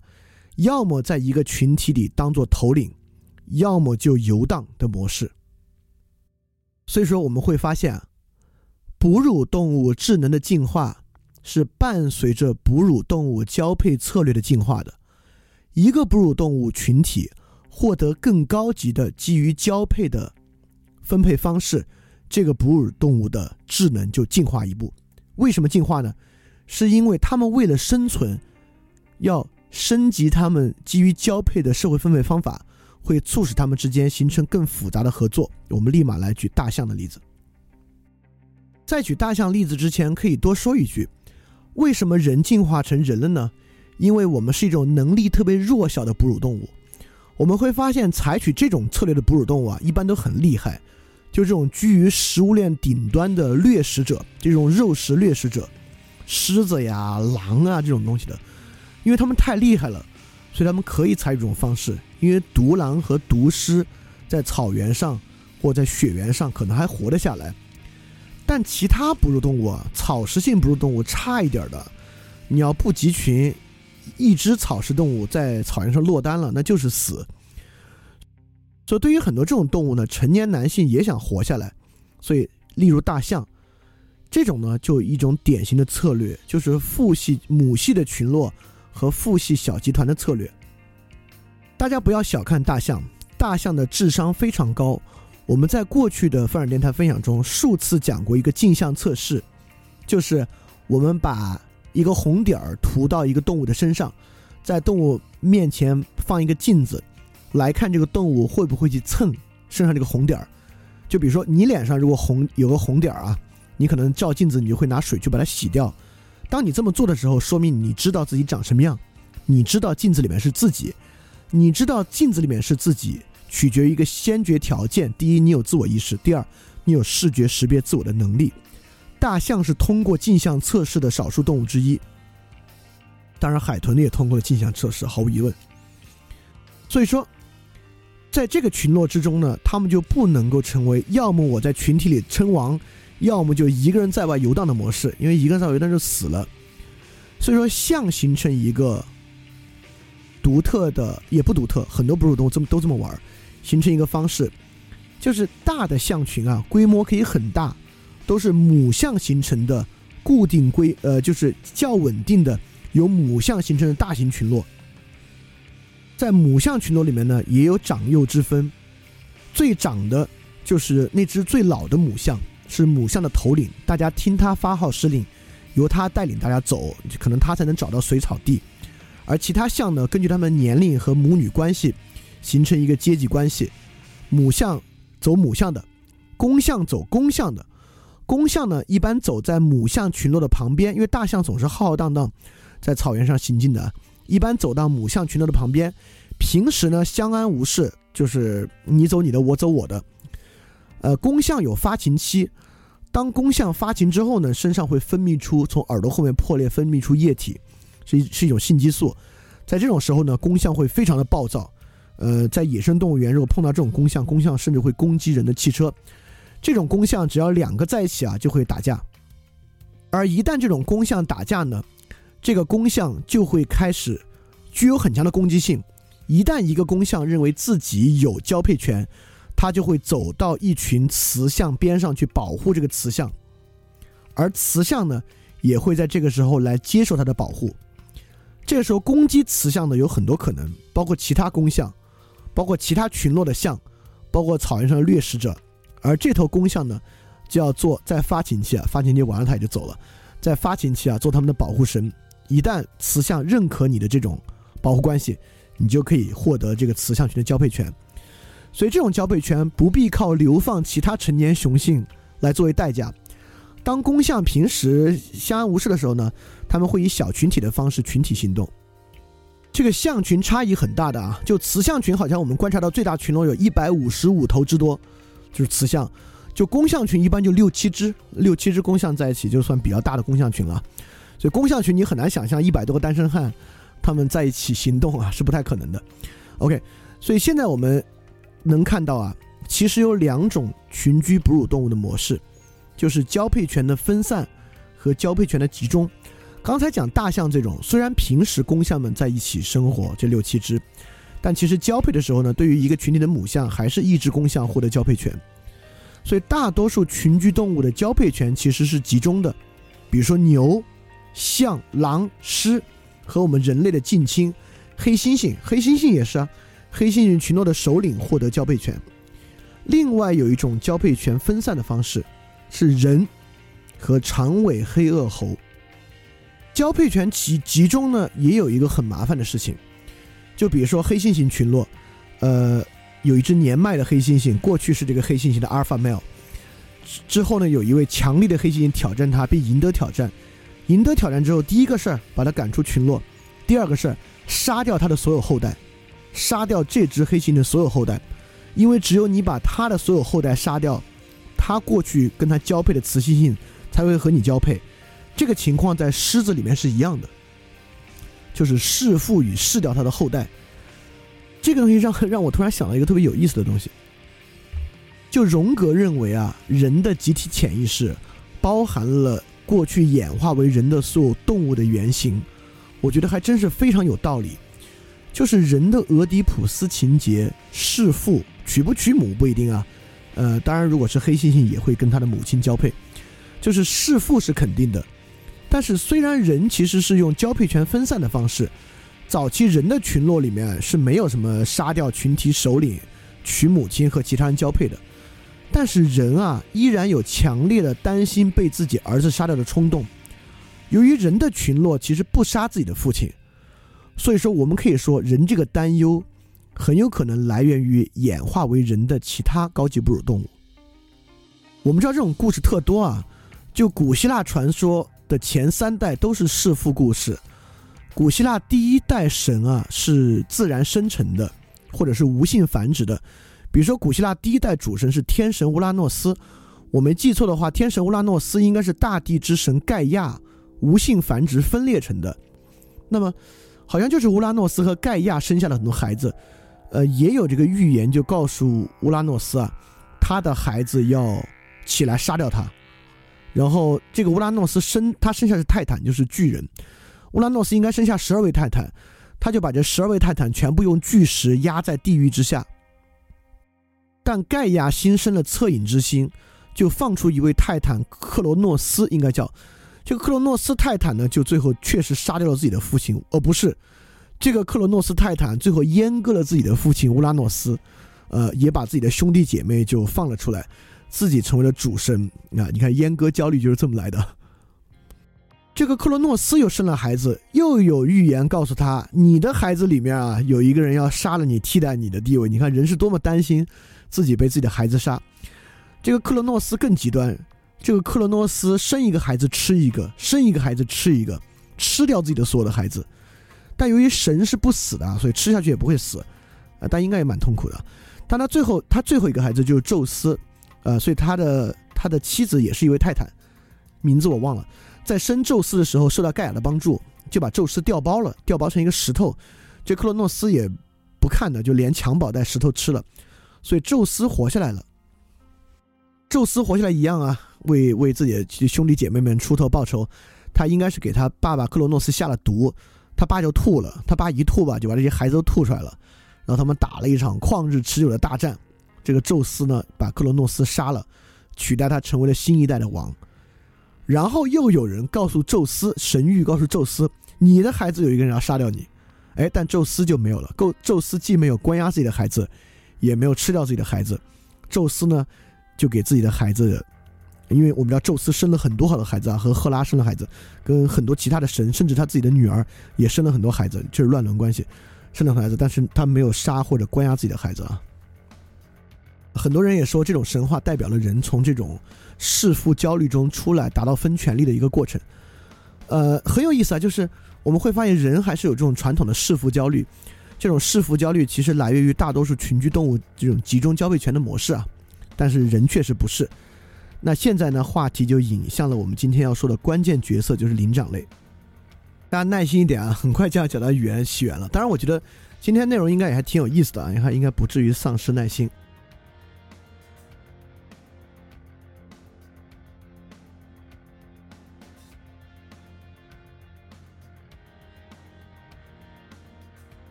那我们现在来讲啊，黑猩猩呢，虽然是一种交配权集中的制度，但是比起其他交配权集中的动物啊，比如说牛、象、狼、狮，黑猩猩的群落也有它的过人之处，而这个过人之处啊是非常关键的，因为我们知道灵长类动物的智商就高得多，我们可以驯马、驯狗、驯象、驯猪。但是黑猩猩能够训的，我们都知道可就多了。黑猩猩能做的事情，很多其他哺乳动物是做不了的。所以说，黑猩猩采取了什么新模式，导致它们的智商高度发达呢？所以我们看，过去有两种模式，一种是家族群体模式，狮子和狼。所以狮子在群体内的呢，获得一种群我；在家族外的呢，你要么组成家族，要么游荡。如果游荡呢？比如说独狮独狼，你就获得一个非群我，那都不是一个我，就是一个不完整的我的概念。那第二种模式是母系模式，比如说象，就所有母系的象获得一个群我稳定关系。母系之外的象，跟狮子和狼不一样了，会形成一个小型的公象群，一个稳定的，一般六头或者六头以下组成的小型公象群，我们就能知道。这个小型的公象群之中，会产生一个小的群我，但黑猩猩有最大的不一样。我管黑猩猩叫叫自由猴的自由集群，也就是说，黑猩猩不像狼和狮子以血缘关系集群，黑猩猩也不像大象，就是公公猩猩和母猩猩分开集群。黑猩猩会组成一个多公多母的集群，而且这个集群之中有多只成年母猩猩，也有多只成年黑猩猩。虽然呃和成年雄猩猩，虽然只有一只雄猩猩具有交配权，在它交配的时候，其他成年雄猩猩就只能在边上看着。但是呢，其他成年雄猩猩也是能够一起集群的，而且黑猩猩还可以脱离自己的集群。加入别人的集群，就是你在森林里面跟别的黑猩猩走散了，你中途遇到一个别的黑猩猩群落，你可以以服从他们的方式加入他们。所以说，自由集群、灵活集群，形成了黑猩猩非常不同的一个特点。所以到黑猩猩，我们才可以说，黑猩猩组成的群落具有一种原初社会的特征，大型多雄多雌社会。他们做的一个事情啊，是其他哺乳动物不怎么做的。比如以下这个东西：第一，多阶级社会。就我们知道，猩猩和猴子之间都会互相去抓身上的虱子。事实上，黑猩猩每天会花大量的时间采集和吃东西，主要时间都在吃东西。除了吃东西之外啊，黑猩猩彼此梳毛的时间非常长，而这个彼此梳毛就会围坐成一圈，按照地位高低关系给对方梳毛，而在一圈最头上的这个，就只有他可以躺在那儿什么也不动，只有别人给他梳毛，他不用给别人梳毛，就是 alpha male，就是黑猩猩群体里面的老大，这位唯一的男性。而黑猩猩呢，也有群体争斗和加入群体的过程。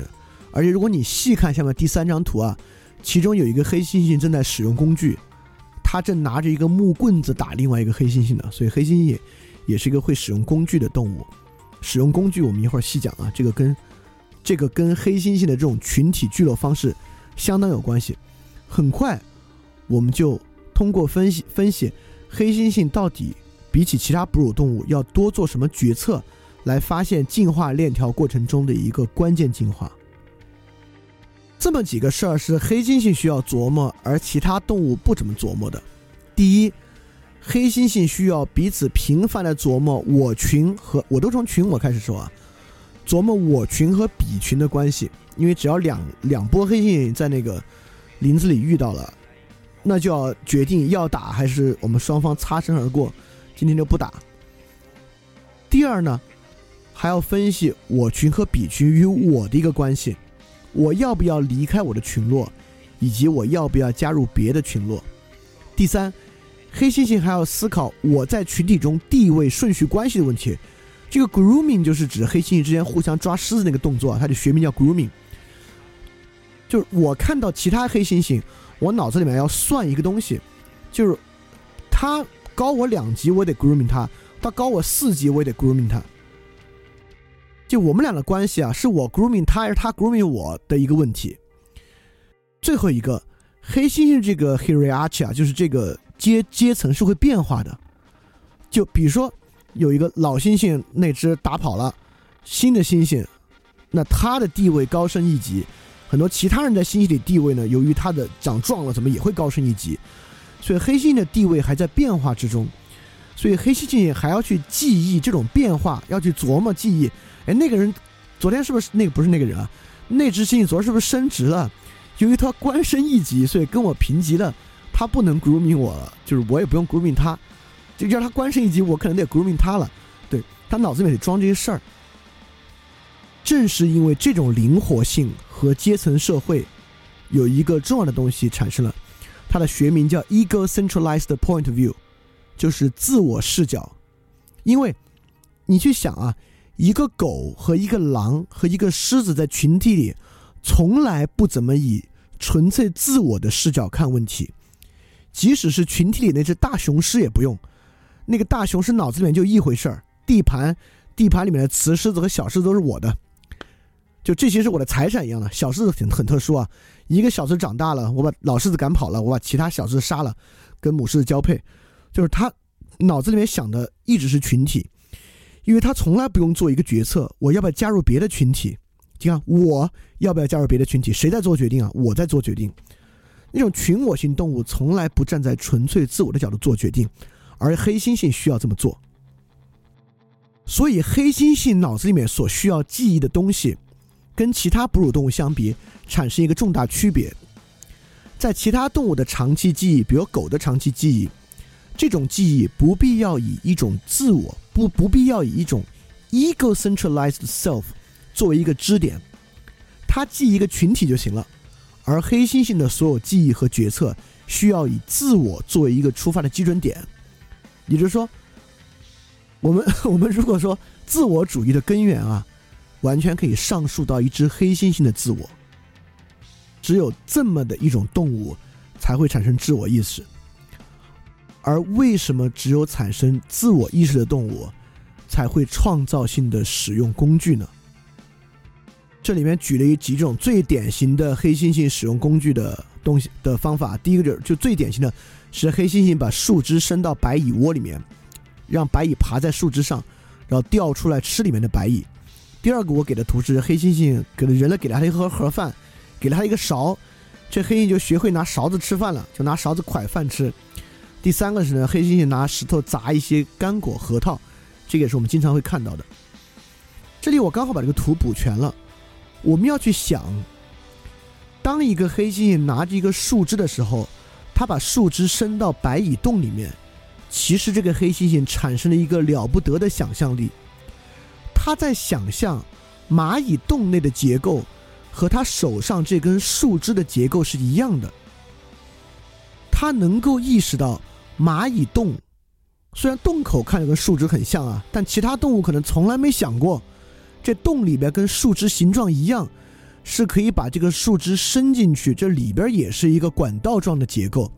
其我们人当然容易想到这一点了，但其他动物从来不这么想。包括你用勺子也一样，一个动物会用勺子，说明一点，这个动物啊能够想象饭放进勺子这个空洞的样子，因此它能够被蒯起来。而所有产生这些想象，都必须首先拥有自我的视角。也就是说，空间上的共通性必须建立在我的空间性的基础之上。也就是说，只有我理解到我在空间中的位置和状态，我才可以站在这个状态之下来评判我所看到的两个物体享有空间上的共通性。就广言世界的共性，一定需要我才能产生。这个东西大家可能挺难想象，因为大家觉得。这个乌鸦不也会衔石头到瓶子里面，让这个水涨船高吗？就难道乌鸦还具有这种想象上的创造力吗？你还别说，凡是能够衔石头投水瓶的动物，有三到四种鸟类都可以这么做。这些鸟类都可以通过镜像测试，所以通过镜像测试还真的不是哺乳动物的专利。有一种特殊的狼。猩猩、大象和几种鸟类能够通过镜像测试。所有，所以必须有自我 ego centralized point view 的动物，才可能拥有空间上的想象力。凡是有空间上想象力的动物，才能够主动的去改造外部空间。那水獭筑坝不算啊，那个是纯本能的，那跟燕子筑窝是差不多的，那个是个本能行为。这种动物呢？黑猩猩啊，先不说乌鸦，黑猩猩呢就不光能够使用，我们就用发明吧，其实是发明工具了，就把树枝伸到白蚁洞里和使用勺子啊，两块石头放在一起砸核桃啊，这这算发明工具了。不光能发明工具，还能够发明其他空间意义之上的信号。好，这道语言的产生了，但这个还是信号语言，不是符号语言啊。啊，什么是信号语言？什么是符号语言？我们之前应该讲过，就信号语言是指，比如发令枪、红绿灯，就是彼此没有语法、不能组织、不能递归的。符号语言是我们这种词语之间无穷递归关系的。Anyway，在星星之间就产生了信号的语言。我们看那个著名的电影啊，就是《星球崛起》，我们都会发现一个里边的男主人公 Caesar，就那个猩猩啊，他的手下都极其对他崇拜。当他们崇拜的时候，他们有一个动作。就他们会把自己的手向 Caesar 伸过去，呃，Caesar 在他们的手掌心上这么抠一下，就表达一种他们之间的，就这是阿尔法没有对其他雄性猩猩的行为。其他雄性猩猩需要以这种姿势表达自己认可阿尔法没有的统治。如果阿尔法没有在要求其他雄性猩猩这么做的时候，有一个猩猩不这么做，就跟挑战就是一样的。这个姿势很有意思啊，甚至那个著名的。呃，黑猩猩的生物学家 Jane Goodall 就真古道尔，还发现猩猩之间有类似于亲吻的行为，也就是说，猩猩其实开始发明一些外在的信号语言用于交往。我们知道黑猩猩识别信号的能力很强，黑猩猩应该能记下两百多个单词，甚至能记下词组。呃，有的人认为猩猩能记下词组，是不是代表猩猩已有识别符号语言的能力？事实上，我认为还不行。那就是因为黑猩猩的记性好，比如说两百个词，其中又有好几个词组合成新词组，对猩猩来讲，那就是个单词，就是个新单词，它只是把词组也背下来而已。它就是可能它能背下三四百个词吧，有些词只是我们认为是词组，对他来讲就是个单独的词。所以我们要回过来想，猩猩这种交往的信号语言是怎么产生的？为什么要发明一个信号用于交往？是呃，比如说这个，呃，这个认可行为啊，服从行为，其原因就是因为群体太大了。就是一个黑猩猩群落啊，几十只到上百只，到上百只里面，雌猩猩、黑猩猩对于这个阿尔法 male 来讲啊，记不住谁是谁，因为黑信不像我们，我们可能记一百个人，你可能还能记住啊，谁服我，谁不服我。对黑猩猩有时候记不住了，在记不住的时候呢，你就需要使用语言。而有一种认为人类语言起源的原因，也是因为说人类的群体太大了，靠 grooming 和这种服从手势，都都都算不过来。就当早期人类形成一个几百人、四五百人部落的时候，你根本不知道谁是谁，你就只能使用符号语言的符号，比如说他们家都叫 A，他们家叫 C，就他们家的从大到小叫 A 一、A 二、A 三、A 四，你你只能用这种方式才能把他们都记住，这有一定道理啊。但是你一听这就知道，它这道理不深，它更多在描述一个结果，而没有描述起源。所以无论如何，黑猩猩已经它的社会交往复杂到需要发明信号语言来达成的时候了。但我们一定要意识到信号语言的重要性是什么？信号语言的重要性是一种主动的标准化。黑猩猩以服从手势实现一种主动的标准化，就所有人以一种标准模式交往，以一种信号来进行交往。而我们知道，这种标准啊，一旦越立越多，一旦有一个标准、两个标准、多个标准。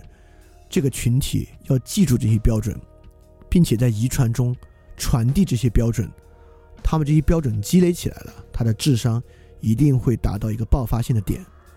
但是呢，黑猩猩还无法识别符号语言，不代表所有的灵长类都识别不了符号语言。我们之前讲到了，在一个例子里面，只有它跟人类站在一起的一种灵长类，就是它采取交配权分散模式一种灵长类。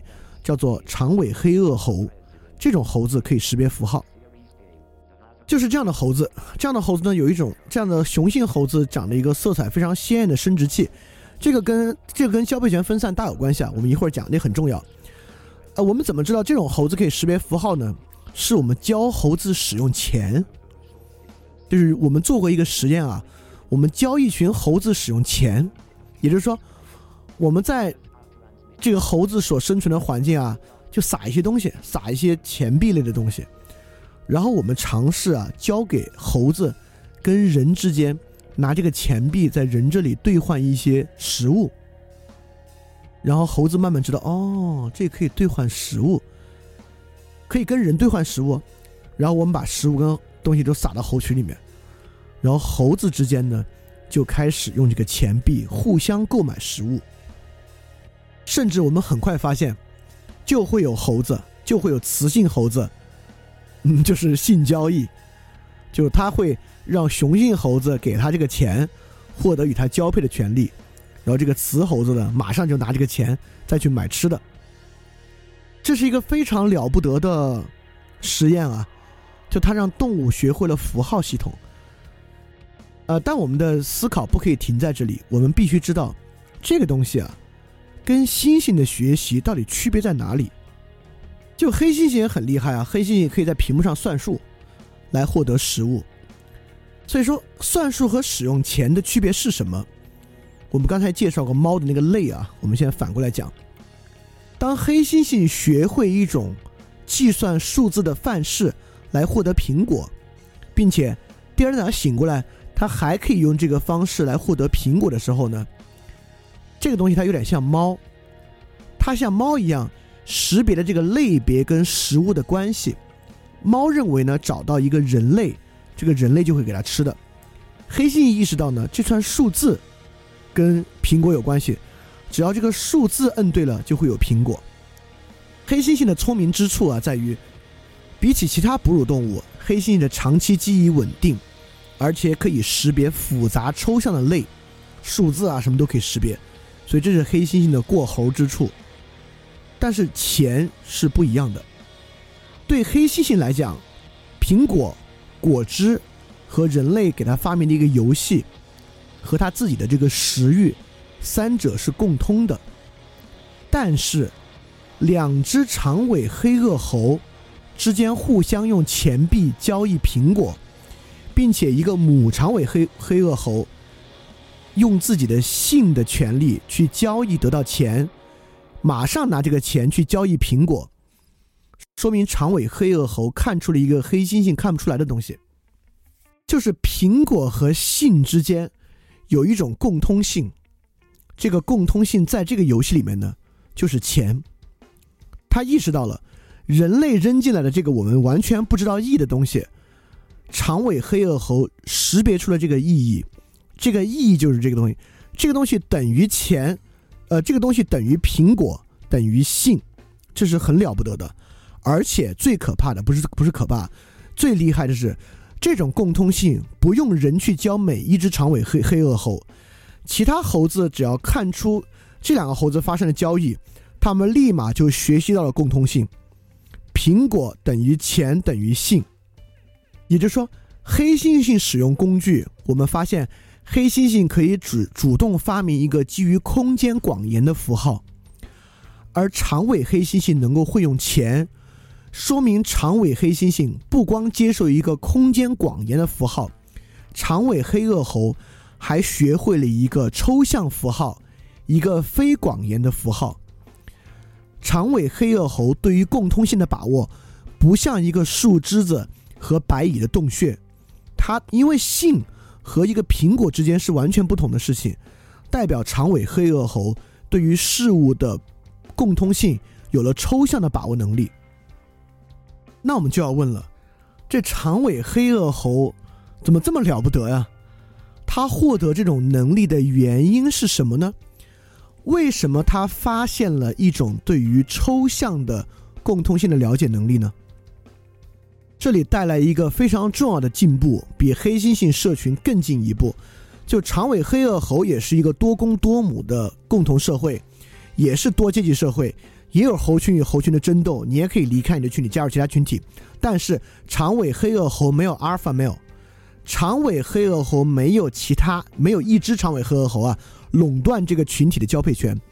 每只长尾黑颚猴都有资格和其他雌性长尾黑颚猴交配。就跟人类是一样的，就因为这个原因，长尾黑颚猴带来一系列变化。第一个变化与人类一样，人类的雌性是极其少的没有显性发情期的雌性。比如说黑猩猩的雌性发情，它的生殖器就会红肿，有鲜艳的颜色，来告诉其他雄性的黑猩猩，不也不是其他，告诉阿尔法没有雄性黑猩猩它在发情。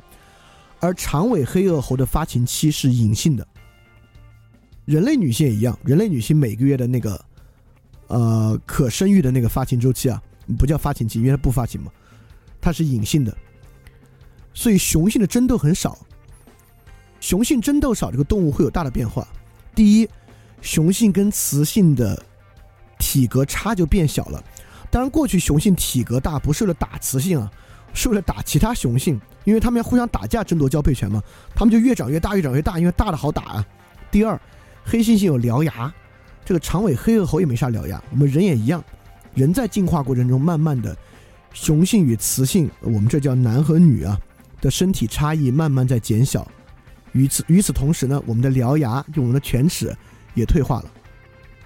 所以在这种群体，在你知道，在黑猩猩阿尔法没有，只要只要想跟雌性交配，就要跟雌性交配。那在这个群体里面，谁决定能不能交配呢？是雌性选择。也就是说，雄性需要吸引雌性来交配，这跟孔雀是一样的啊。孔雀开屏就是为了吸引雌孔雀交配。这种长尾黑黑颚猴的雄性猴子为什么要长一个颜色那种亮蓝色的生殖器？就是它要去吸引雌性交配。所以在这种社会组织里面，雌性的选择主导了进化。你看，过去的交配权都是打架分配的，就是雄雄黑猩猩打一架，谁厉害，谁是阿尔法，没有谁交配。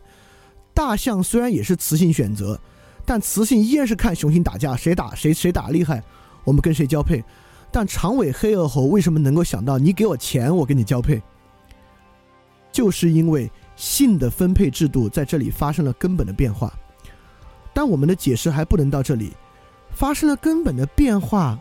如果我们再往深想一层，对于认知是什么样的一个改变呢？也就是说。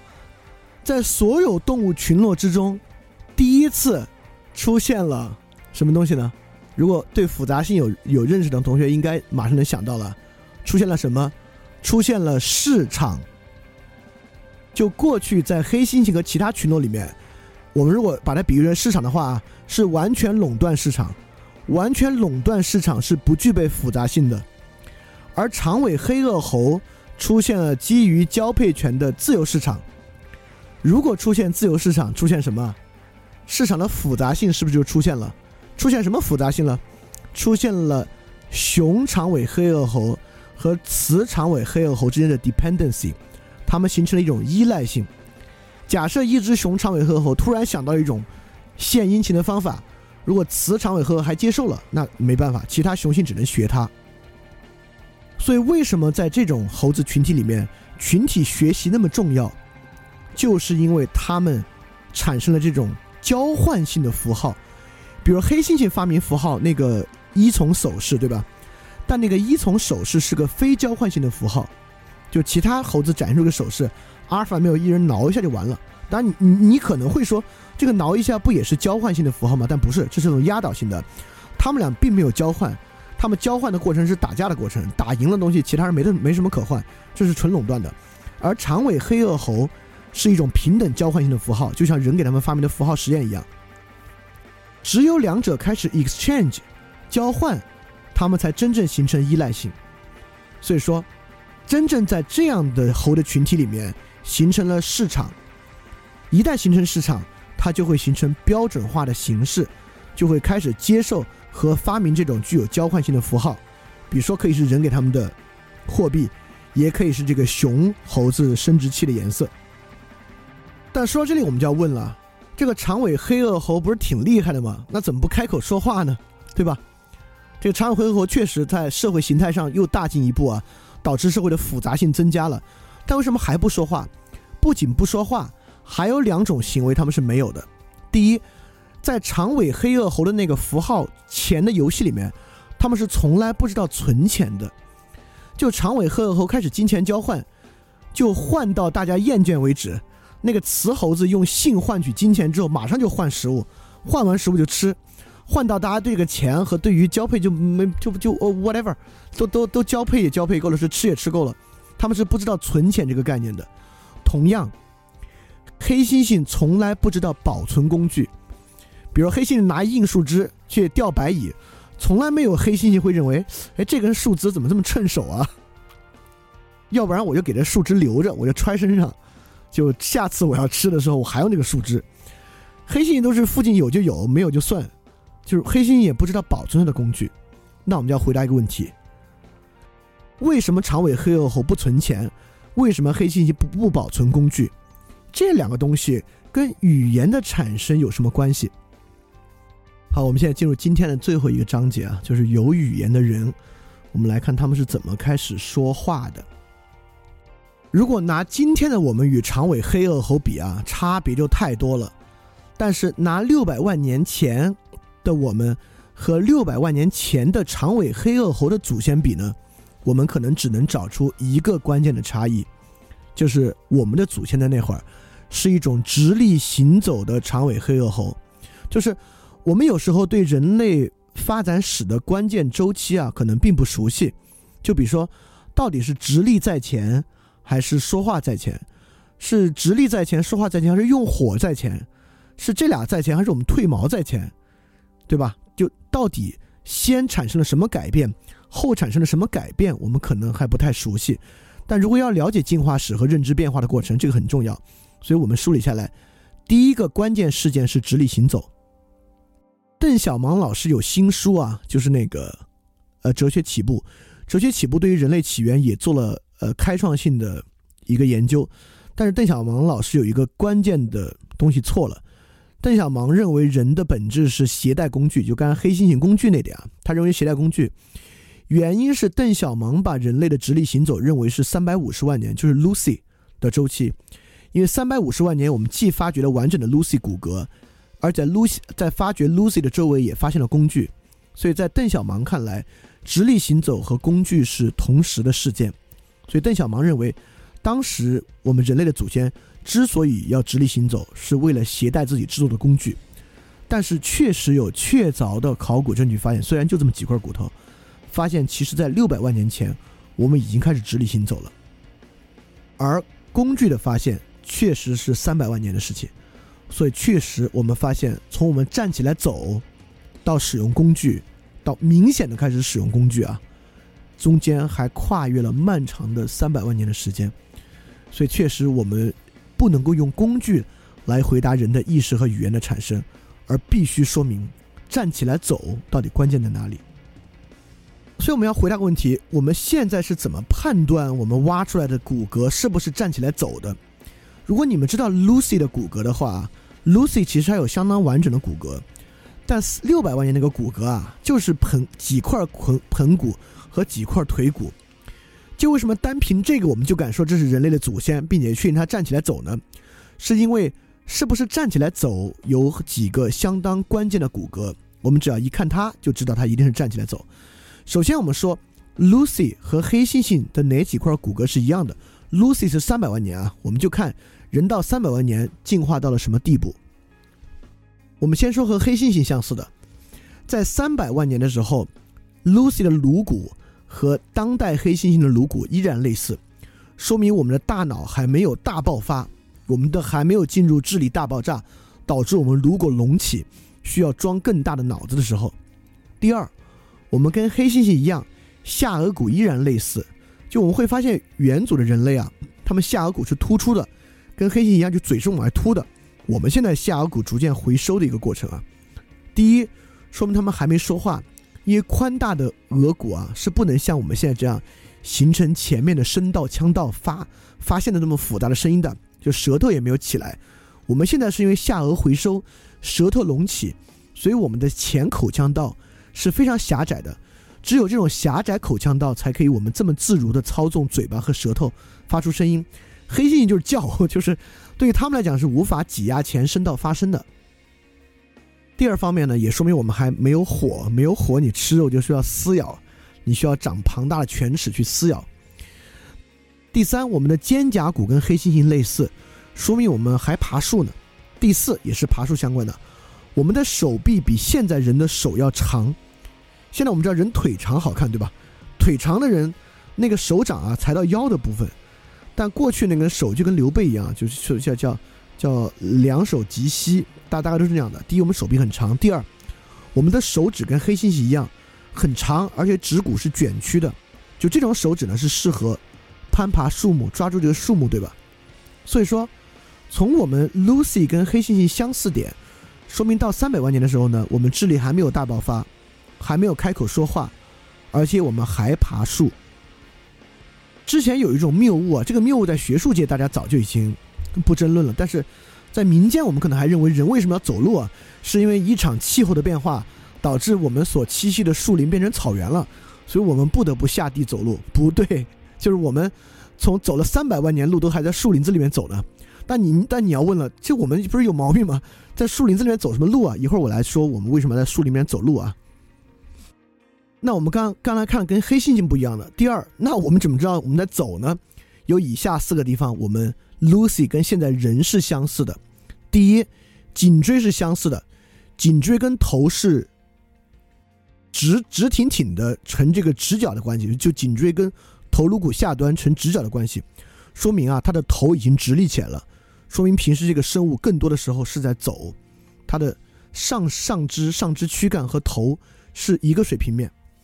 第二重要的就是第二和第三，就是盆骨。如果我们看黑猩猩的盆骨啊，如果黑猩猩站起来，盆骨是完全外翻的，就都不能叫盆骨。我们这个之所以叫盆骨，就是因为盆骨像一个盆子一样，把我们上躯干内部的内脏用盆骨支撑住，对吧？黑猩猩为什么不需要盆骨？因为它趴在地上，它靠肚皮兜住内脏就行了。所以 Lucy 的盆骨跟我们类似啊，是支撑到上身重量的。第三个最关键就是大腿骨与股骨的结构，就大腿骨上下与股骨的结构。因为我们现在站起来，其实重量是不太适合站立走路的。就整个我们从猩猩演化到人，总体来讲，这个站立走路是很勉强的。所以我们需要慢慢进化出强大的大腿骨。与膝盖接接壤，以及与盆骨接壤的位置，这几个结构需要非常强烈，我们才可以不需要手的支撑来站立行走。第四个 Lucy 跟人类似的是足趾骨，就是足趾骨已经平了，不像黑猩猩的足趾骨是跟跟你看猫的足趾骨一样，一定那个足趾骨前端是前端是翻起来的，因为它是用前脚掌在地上走路。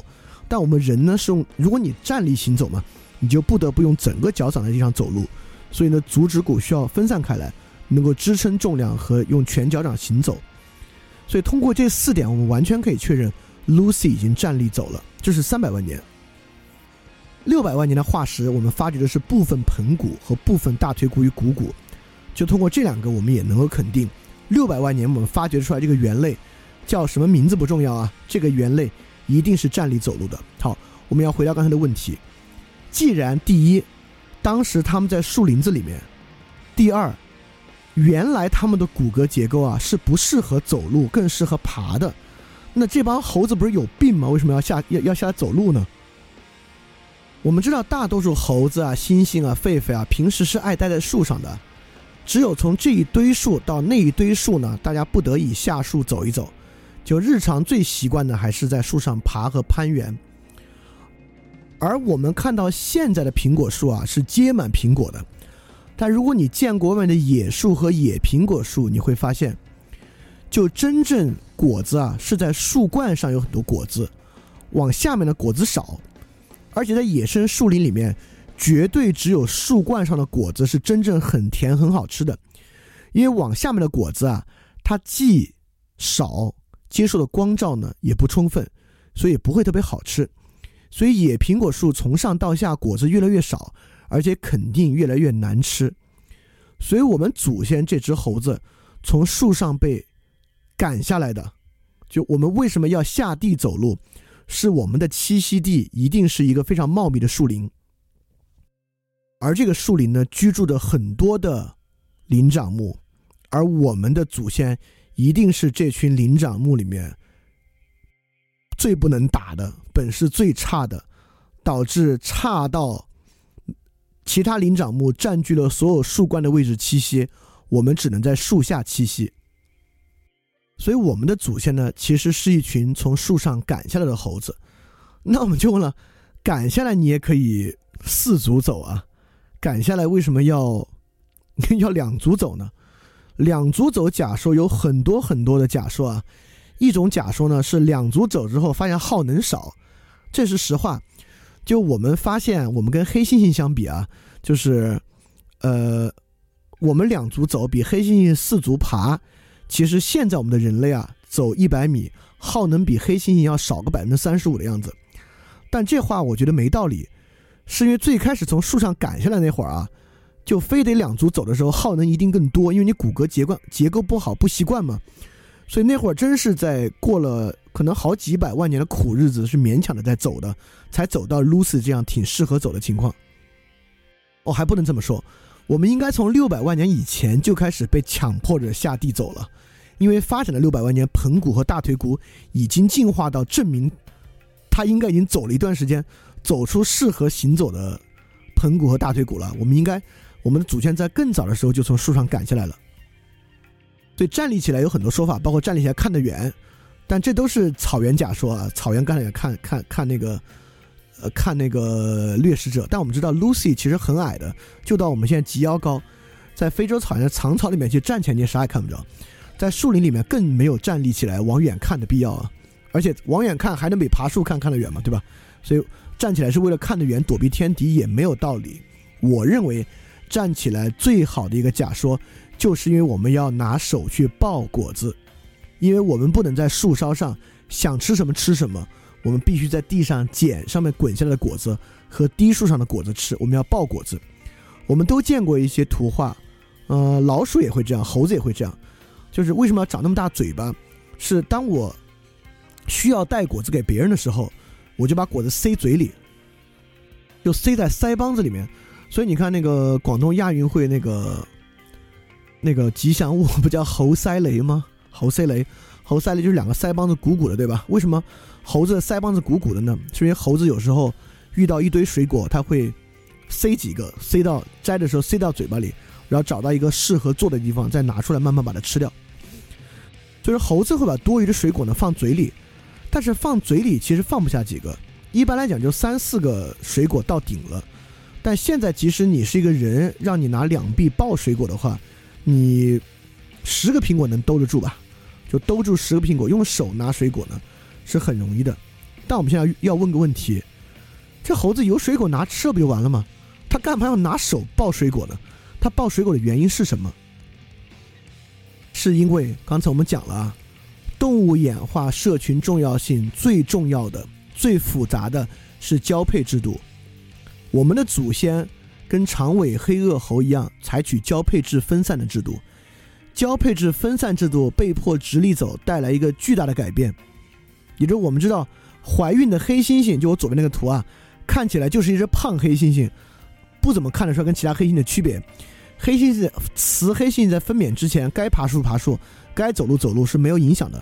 但人类的孕妇，不是因为现在娇气啊。人类的孕妇在接近分娩的时候就是需要人照顾，原因是因为当我们直立行走，我们渐渐骨盆收窄，因为黑猩猩的这个孩子啊，在分娩的时候，黑猩爬嘛，那孩子跟内脏一样掉在肚皮上就行了。但人呢，由于重量向腹部集中，所以人类女性在怀孕的时候是很难直立行走的，就走起来会很麻烦。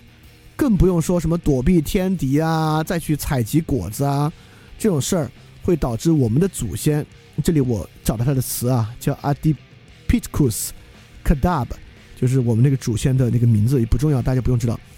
所以雌的这种祖先啊，在受孕和接近分娩的时候很需要人的照顾。所以你要想，当时的雌性愿意跟什么样的雄性交配？当然愿意跟在受孕的时候照顾自己的雄性交配，但你可以说，这受孕嘛，我们的祖，但我们祖先受孕期比我们短一点啊，没有十个月，但有七八个月，就这七八个月受孕之后照不照顾你，谁知道呢？但这是长期记忆的好处了，就是不叫渣男，叫渣猴。就如果一个猴子跟其他雌性交配之后，在分娩期间不照顾它，那你以后就再没交配权了。我们知道猴子活一辈子，岁数没有人这么长，但也挺长的。它不可能就交配一次而已，所以猴子慢慢会发现一种群体之间的规范。这个规范我们说了，在这种猴子里面形成了群体学习的传染性。发现啊，在这个群体里面形成了一种，就像经济市场平衡点一样，他们可能很容易形成一种平衡，就是这个公猴子啊，得给分娩的雌猴子带吃的。所以种群中愿意和能够携带更多水果回来的人呢，就取得了一定交配的优势。好，这里我们说了赶下树的一个副产品啊，就是公猴子，呃，另外应该叫猿，公猿需要给雌猿带东西吃的。但赶下树有很多副产品，第一，直立行走；第二，由于母亲的骨盆收窄，导致为什么人类的母亲分娩这么困难？人类都是早产儿，意思是说。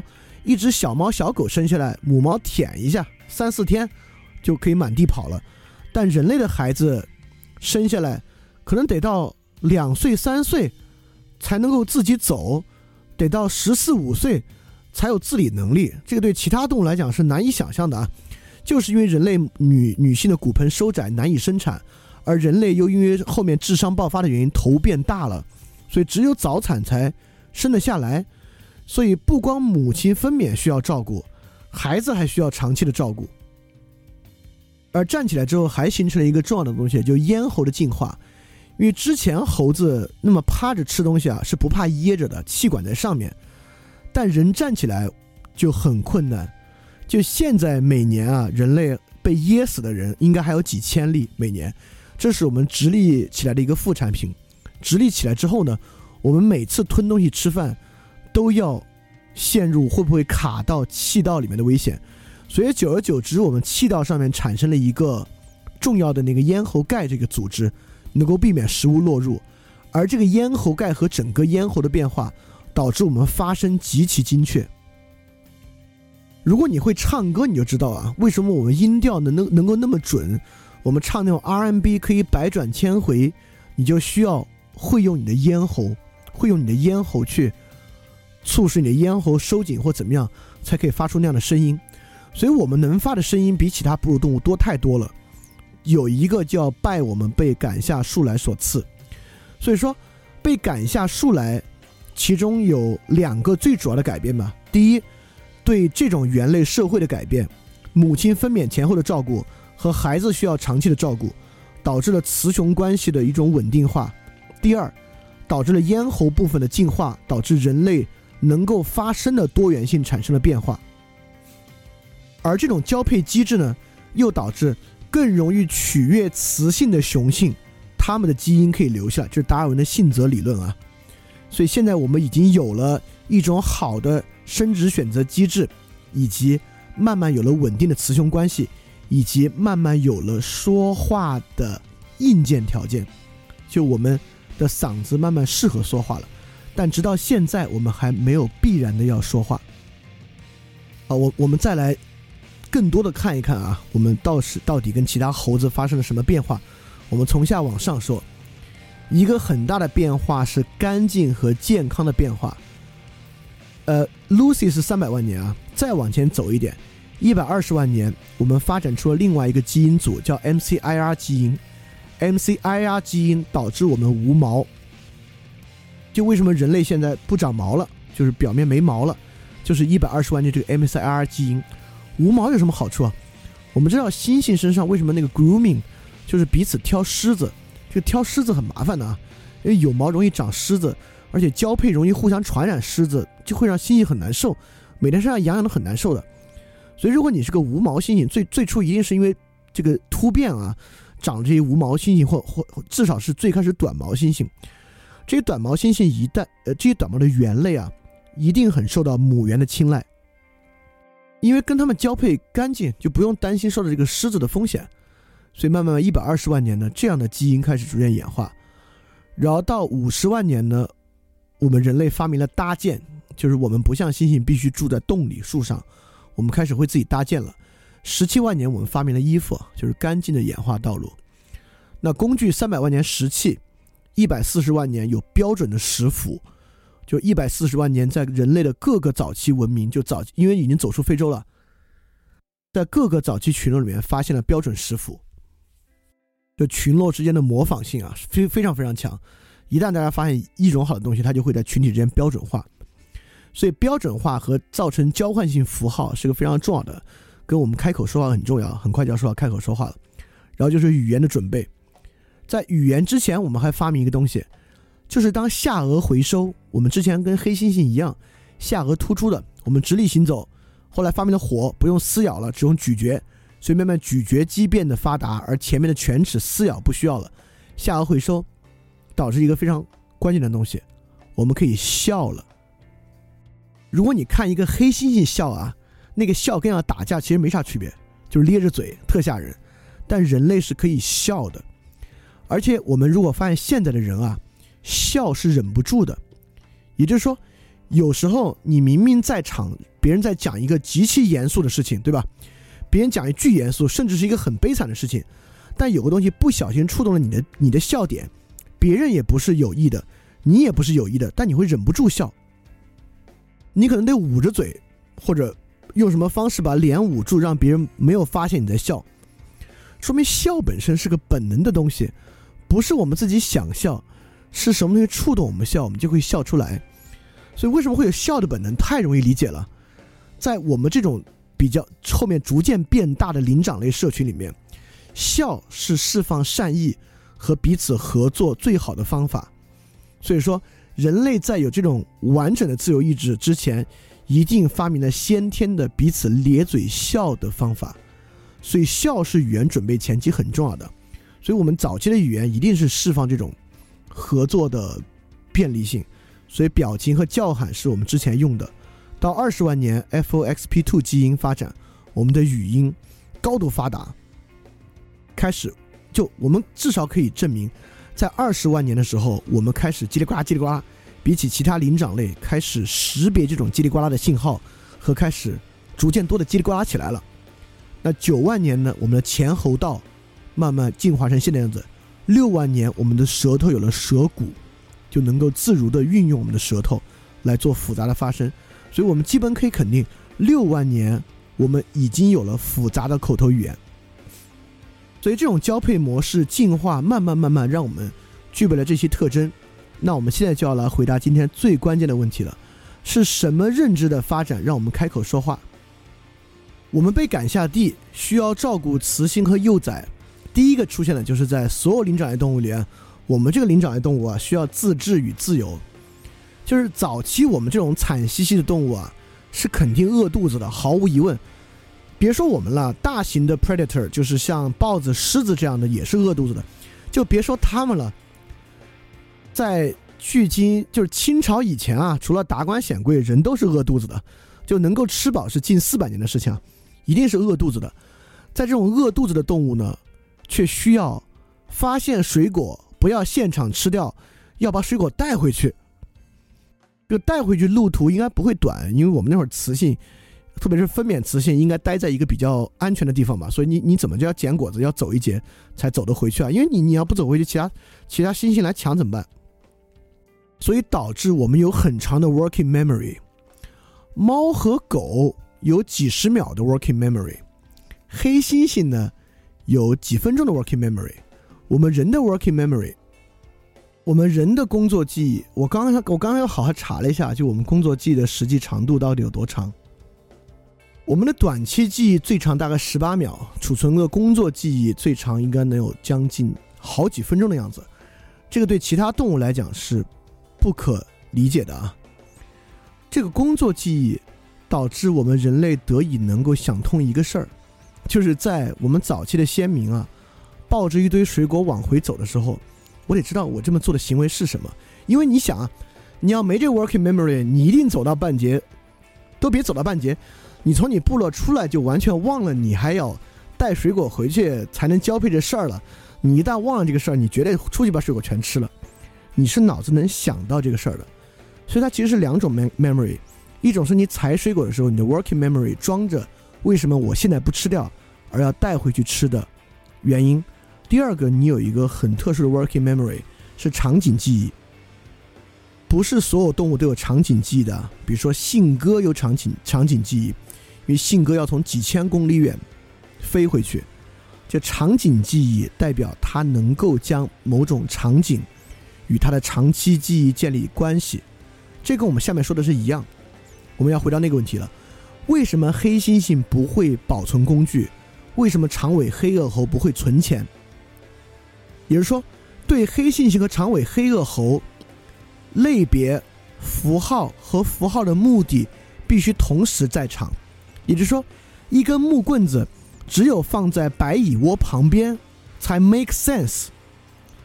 一旦离开这个白蚁窝，我手上拿个也不是我一个黑猩拿个木棍子会 confuse 我在干嘛？为什么要拿着木棍在这儿？也就是说，对于他们来讲，他们的记忆就不是场景记忆，因为什么是场景记忆？你拿着棍子，你能够想象这根棍子在一个场景之中。黑猩猩只能长期记忆类，就黑猩猩能够很好的记住人教给他的单词，黑猩猩能够记住一个游戏，但黑猩猩其实记不起来的关系是什么？也就是说，下次黑猩猩玩这个游戏，你还需要不断的用果汁去刺激它，才能让它玩得下去。而长尾黑颚猴也一样，我必须看到人类给我们的钱和一个可交配的雌猩猩或水果同时在场，我才能理解这个钱的意义。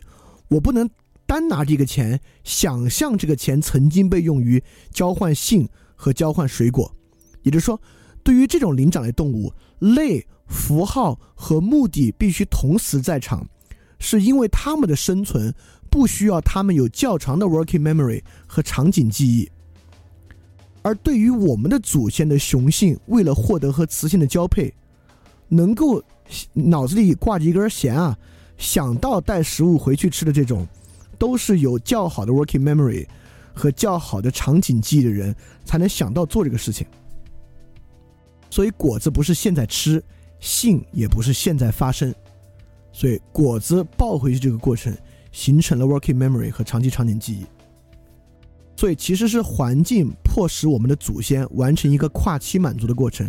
当然，我们发现，比如说猫科动物。豹子它也得带食物回去吃，对吧？豹子一般捕猎之后带食物，它因为它能爬树嘛，很多柴狗什么爬不了树，豹子把这个食物挂在树上然后再吃。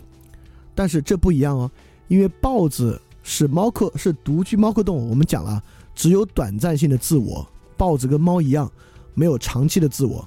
所以说，豹子这么拖食物回去吃，是纯本能性质的，不是自由选择。而我们的先民，忍住饥肠辘辘抱水果回回自己的群落，是忍着这个东西自由自主的这么做的。这种行为符号脱离情境生效的是什么？我认为，促使抱水果。和那个工具能够脱离场景生效的这种场景记忆，就是靠你的强烈的场景想象力和神秘主义。因此，我们的先民认为抱着水果回去就有 sex，和我们现在的人认为在寺庙捐款了回去做生意就能做成，中间有某些共通的东西。也就是说，他们都相信，即使脱离了情境，有一个什么东西依然存在。就是因为那个东西的存在，导致我的行为能够生效。所以我们要这么想：从认知上，这种场景导致了共相与殊相的结果的产生。共相与殊相，就之前我们讲唯名论、唯识论讲过，没事，我们再在在这里再说一遍，大家完全能理解。啊，当然，其实我我也不完全有必要用这个术语，但用这个术语会好一下。这是我们先民这种选择生存的社会策略的必然后果。什么是共相的出现？比如我们鲜明的发现，抱水果回去，多笑一笑，身上少点毛。虽然这个三个东西不一样，因为他们他们因为他们可以脱离场景，对吧？他们可以脱离场景，单独的提取出抱水果、笑和少毛这种东西。他们发现这三个东西虽然都不一样，但造成的效果是一样的，让我自己呢可以交配。因此，抱水果、笑、少毛这三个东西之中呢。应该有一个共相出现，这就是长尾黑颚猴能够识别到苹果等于性等于钱啊，钱就是苹果与性的共相。反过来讲呢，书相也出现了，就是说他也会发现，我是想跟这个雌心雌猴子雌的语言交配，我也抱水果了，我也咧嘴笑了，我身上毛现在比群体里的其他这个猿类也少，但他会想。真正产生效果的是哪个呢？因此，这个时候呢，也就有了书相。在这个情况之下，其实已经产生了构词法的逻辑。我们构词法的逻辑，就是从共相处分离出书相，从书相中提取出共相。我举个例子啊，比如说我们先民发现了，他他们先发现了水牛，我们给水牛命名为 A，又发现了黄牛命名为 B，是不同发现的，所以根本就没有一个词儿。我们后来又发现了一个牛，命名为 C。后来有一个人发现，我操，这三类都是两脚的东西。他们后后面发现了一个词，发明了一个词啊，这个词叫“两脚的大型动物”。他们以这个来统御了原来三个词，所以长两个脚的大型动物就是水牛、黄牛和呃牦牛的共相，这就是一种构词法。但反过来又有书上的构词法，比如我们先民发现了水。但有的地方水喝了没问题，又出现了喝了拉肚子的水，所以他们把水这个词分成两个，一个叫做不能喝的水，一个叫能喝的水，用两个词，这代表了水的书相。所以说，人类语言就是共相与书相的过程。而我们至少发现啊，对于黑猩猩和长尾黑颚猴，长尾黑颚猴有共相能力，没有书相能力；黑猩猩既没有共相能力，也没有书相的能力。所以我们可以来想象第一个词产生的过程。我们知道，我们先来看黑猩猩啊。我们知道黑猩猩是用信号语言的，对吧？假设一堆黑猩猩群落在树上，现在有一只老鹰出现了，这一堆黑猩猩啊，就有一只黑猩发出一个大叫。这个大叫声音大家都明白，这个叫声就意味着要逃跑，老鹰来了。呃，不，这个叫声一定不会代表意思是老鹰来了。所以我就说，对于黑猩猩的词汇来讲，是情。境理三合一的，境就是境地，理是情和境是人类的词汇啊，情是合乎感情，理是合乎道理，所以对于黑猩猩的信号语言，一定是情境理合一的，也就是说，一只老鹰飞来，一只黑猩猩大叫，其他黑猩猩听的听到纷纷下树落地，避免被老鹰抓走。但假设这帮黑猩猩走到水边，附近现在没有老鹰，一只黑猩猩开始说，发出这个声音。那对其他黑猩猩来讲，可能先吓一大跳，后来发现没有老鹰，他们能发生的呢，就只有疑惑，他们不明白这是什么意思，对吧？因为黑猩猩没有场景记忆，不能够把分出表述与场景本身的区别，所以认为只要有此表述就一定有老鹰，这就是信号语言。就现在在你家里面放一个红绿灯，如果你也没有什么行为要做啊，它突然红灯，你不知道，don't make any sense，因为不在那个情境里面。但刚才我们说了，共向书像能力和人类长时间的 working memory 和场景记忆的能力，其实就是能够让我们把情和理在情境之中分出来，我们能够超越情境来单谈情或者单谈理。所以我举这个例子让大家理解第一个词发生的过程，就是我们之前讲中国文学讲过啊，传统的词都是通假字，原因其实就是因为他们在口语里是一个字。我们当时讲了，巫师的巫，跳舞的舞，有无的无，这三个字在古语里面是一个通假字，这个字既代表巫师的巫，也代表跳舞的舞。当老子写有无之变的时候，也代表里面那个无。当然，最开始语言是没有那三个字的，所以大家现在放弃，大家我现在忘记这三个字，大家只用记一个发音，就是“物”。这个“物”这个发音，就一定很接近我们最初的词。我敢说，我们最初的词不是谈仪式“物”，就是谈死，或者就是谈性，应该就是这三个之一，不会跳出别的。所以这个词最初产生的时候，跟星星一样，一定是情境里合一的。呜，你都可以想象，这一定是先民在仪式的时候很容易来喊出的一个词。你会发现，呜哇，就是我们表示好的惊叹词汇是很像的，对吧？没有人用屁或者爸这样的词来表示好，你也不会用类似完全非爆破音，比如说么，比如说，比如说捏来表示好，对吧？一般比较少。所以像哇呜这种是最容易在仪式时候发的音啊，所以这样的词一定是在晚上仪式正在最高潮的时候，大家共同发出这个呜，就大家一起说呜的这个东西，情境里合一，让在场的人明白我们是在这个情境之中，以这个呜来表示我们的这个情感。所以说可以想象啊，次日清晨大家起床了，大家昨晚的兴致犹在。然后突然有一个人大喊一声“呜”，如果这个人是个黑猩猩呢？就像刚才黑猩猩在没有老鹰的时候发那个信号的时候啊，黑猩猩就无法理解你说什么呢？但对于人这个有长时间的情境记、场景记忆的人啊，所有人都明白他在说什么哦，你在说昨晚的盛况，所以大家明白哦，大家大家可能也跟着一起“呜”一下，所以对于我们来讲呢，这个信号就能够做时间的分离。就我们能把一个信号从情境中分离出来，什么叫时间的分离？代表这个信号可以随时被唤起，这不就是我们的语言吗？我们可以在任何时候说“时间”这两个字，我们都明白它有一种跨越时间的意义，表达一个恒定的意思，这就是“物”。那还有一种可能，在大家采果子的时候啊，采果子今天收获还不错，一个人特高兴，他挺好玩的，就把昨天晚上大家跳那个舞，虽然不是晚上时间。他也跳了一下，那大家就看，呜，大家就知道哦，大家识别出来了，大家明白你跳这个舞不是你现在发疯，你在模仿昨天晚上的那个样子，所以我们就明白哦，这个叫悟，所以我明白了，虽然昨晚是在那个时间、那个动作、那个情绪之下的，但我们也明白，我们可以提取出这个动作要素，这个动作要素可以促使我们回到那个情境，它也可以叫舞。所以这是一种要素的分离，还有一种要素的分离，比如说仪式之中啊，大家喊着“呜”，这种仪这种仪式一定有一个一个女组长啊，一母系组长在带着大家进行。大家喊“呜”的时候，就比如指着他“呜”，让大家旁边人心领神会。啊，对，“呜”，所以这个组长像这个“呜”可以分出来一样，这个组长呢也可以分出来。我们不光可以用“呜”称呼这个“舞”，我们也可以用“呜”来称呼这位组长。因此，别的要素就是书像可以从共相中分离出来。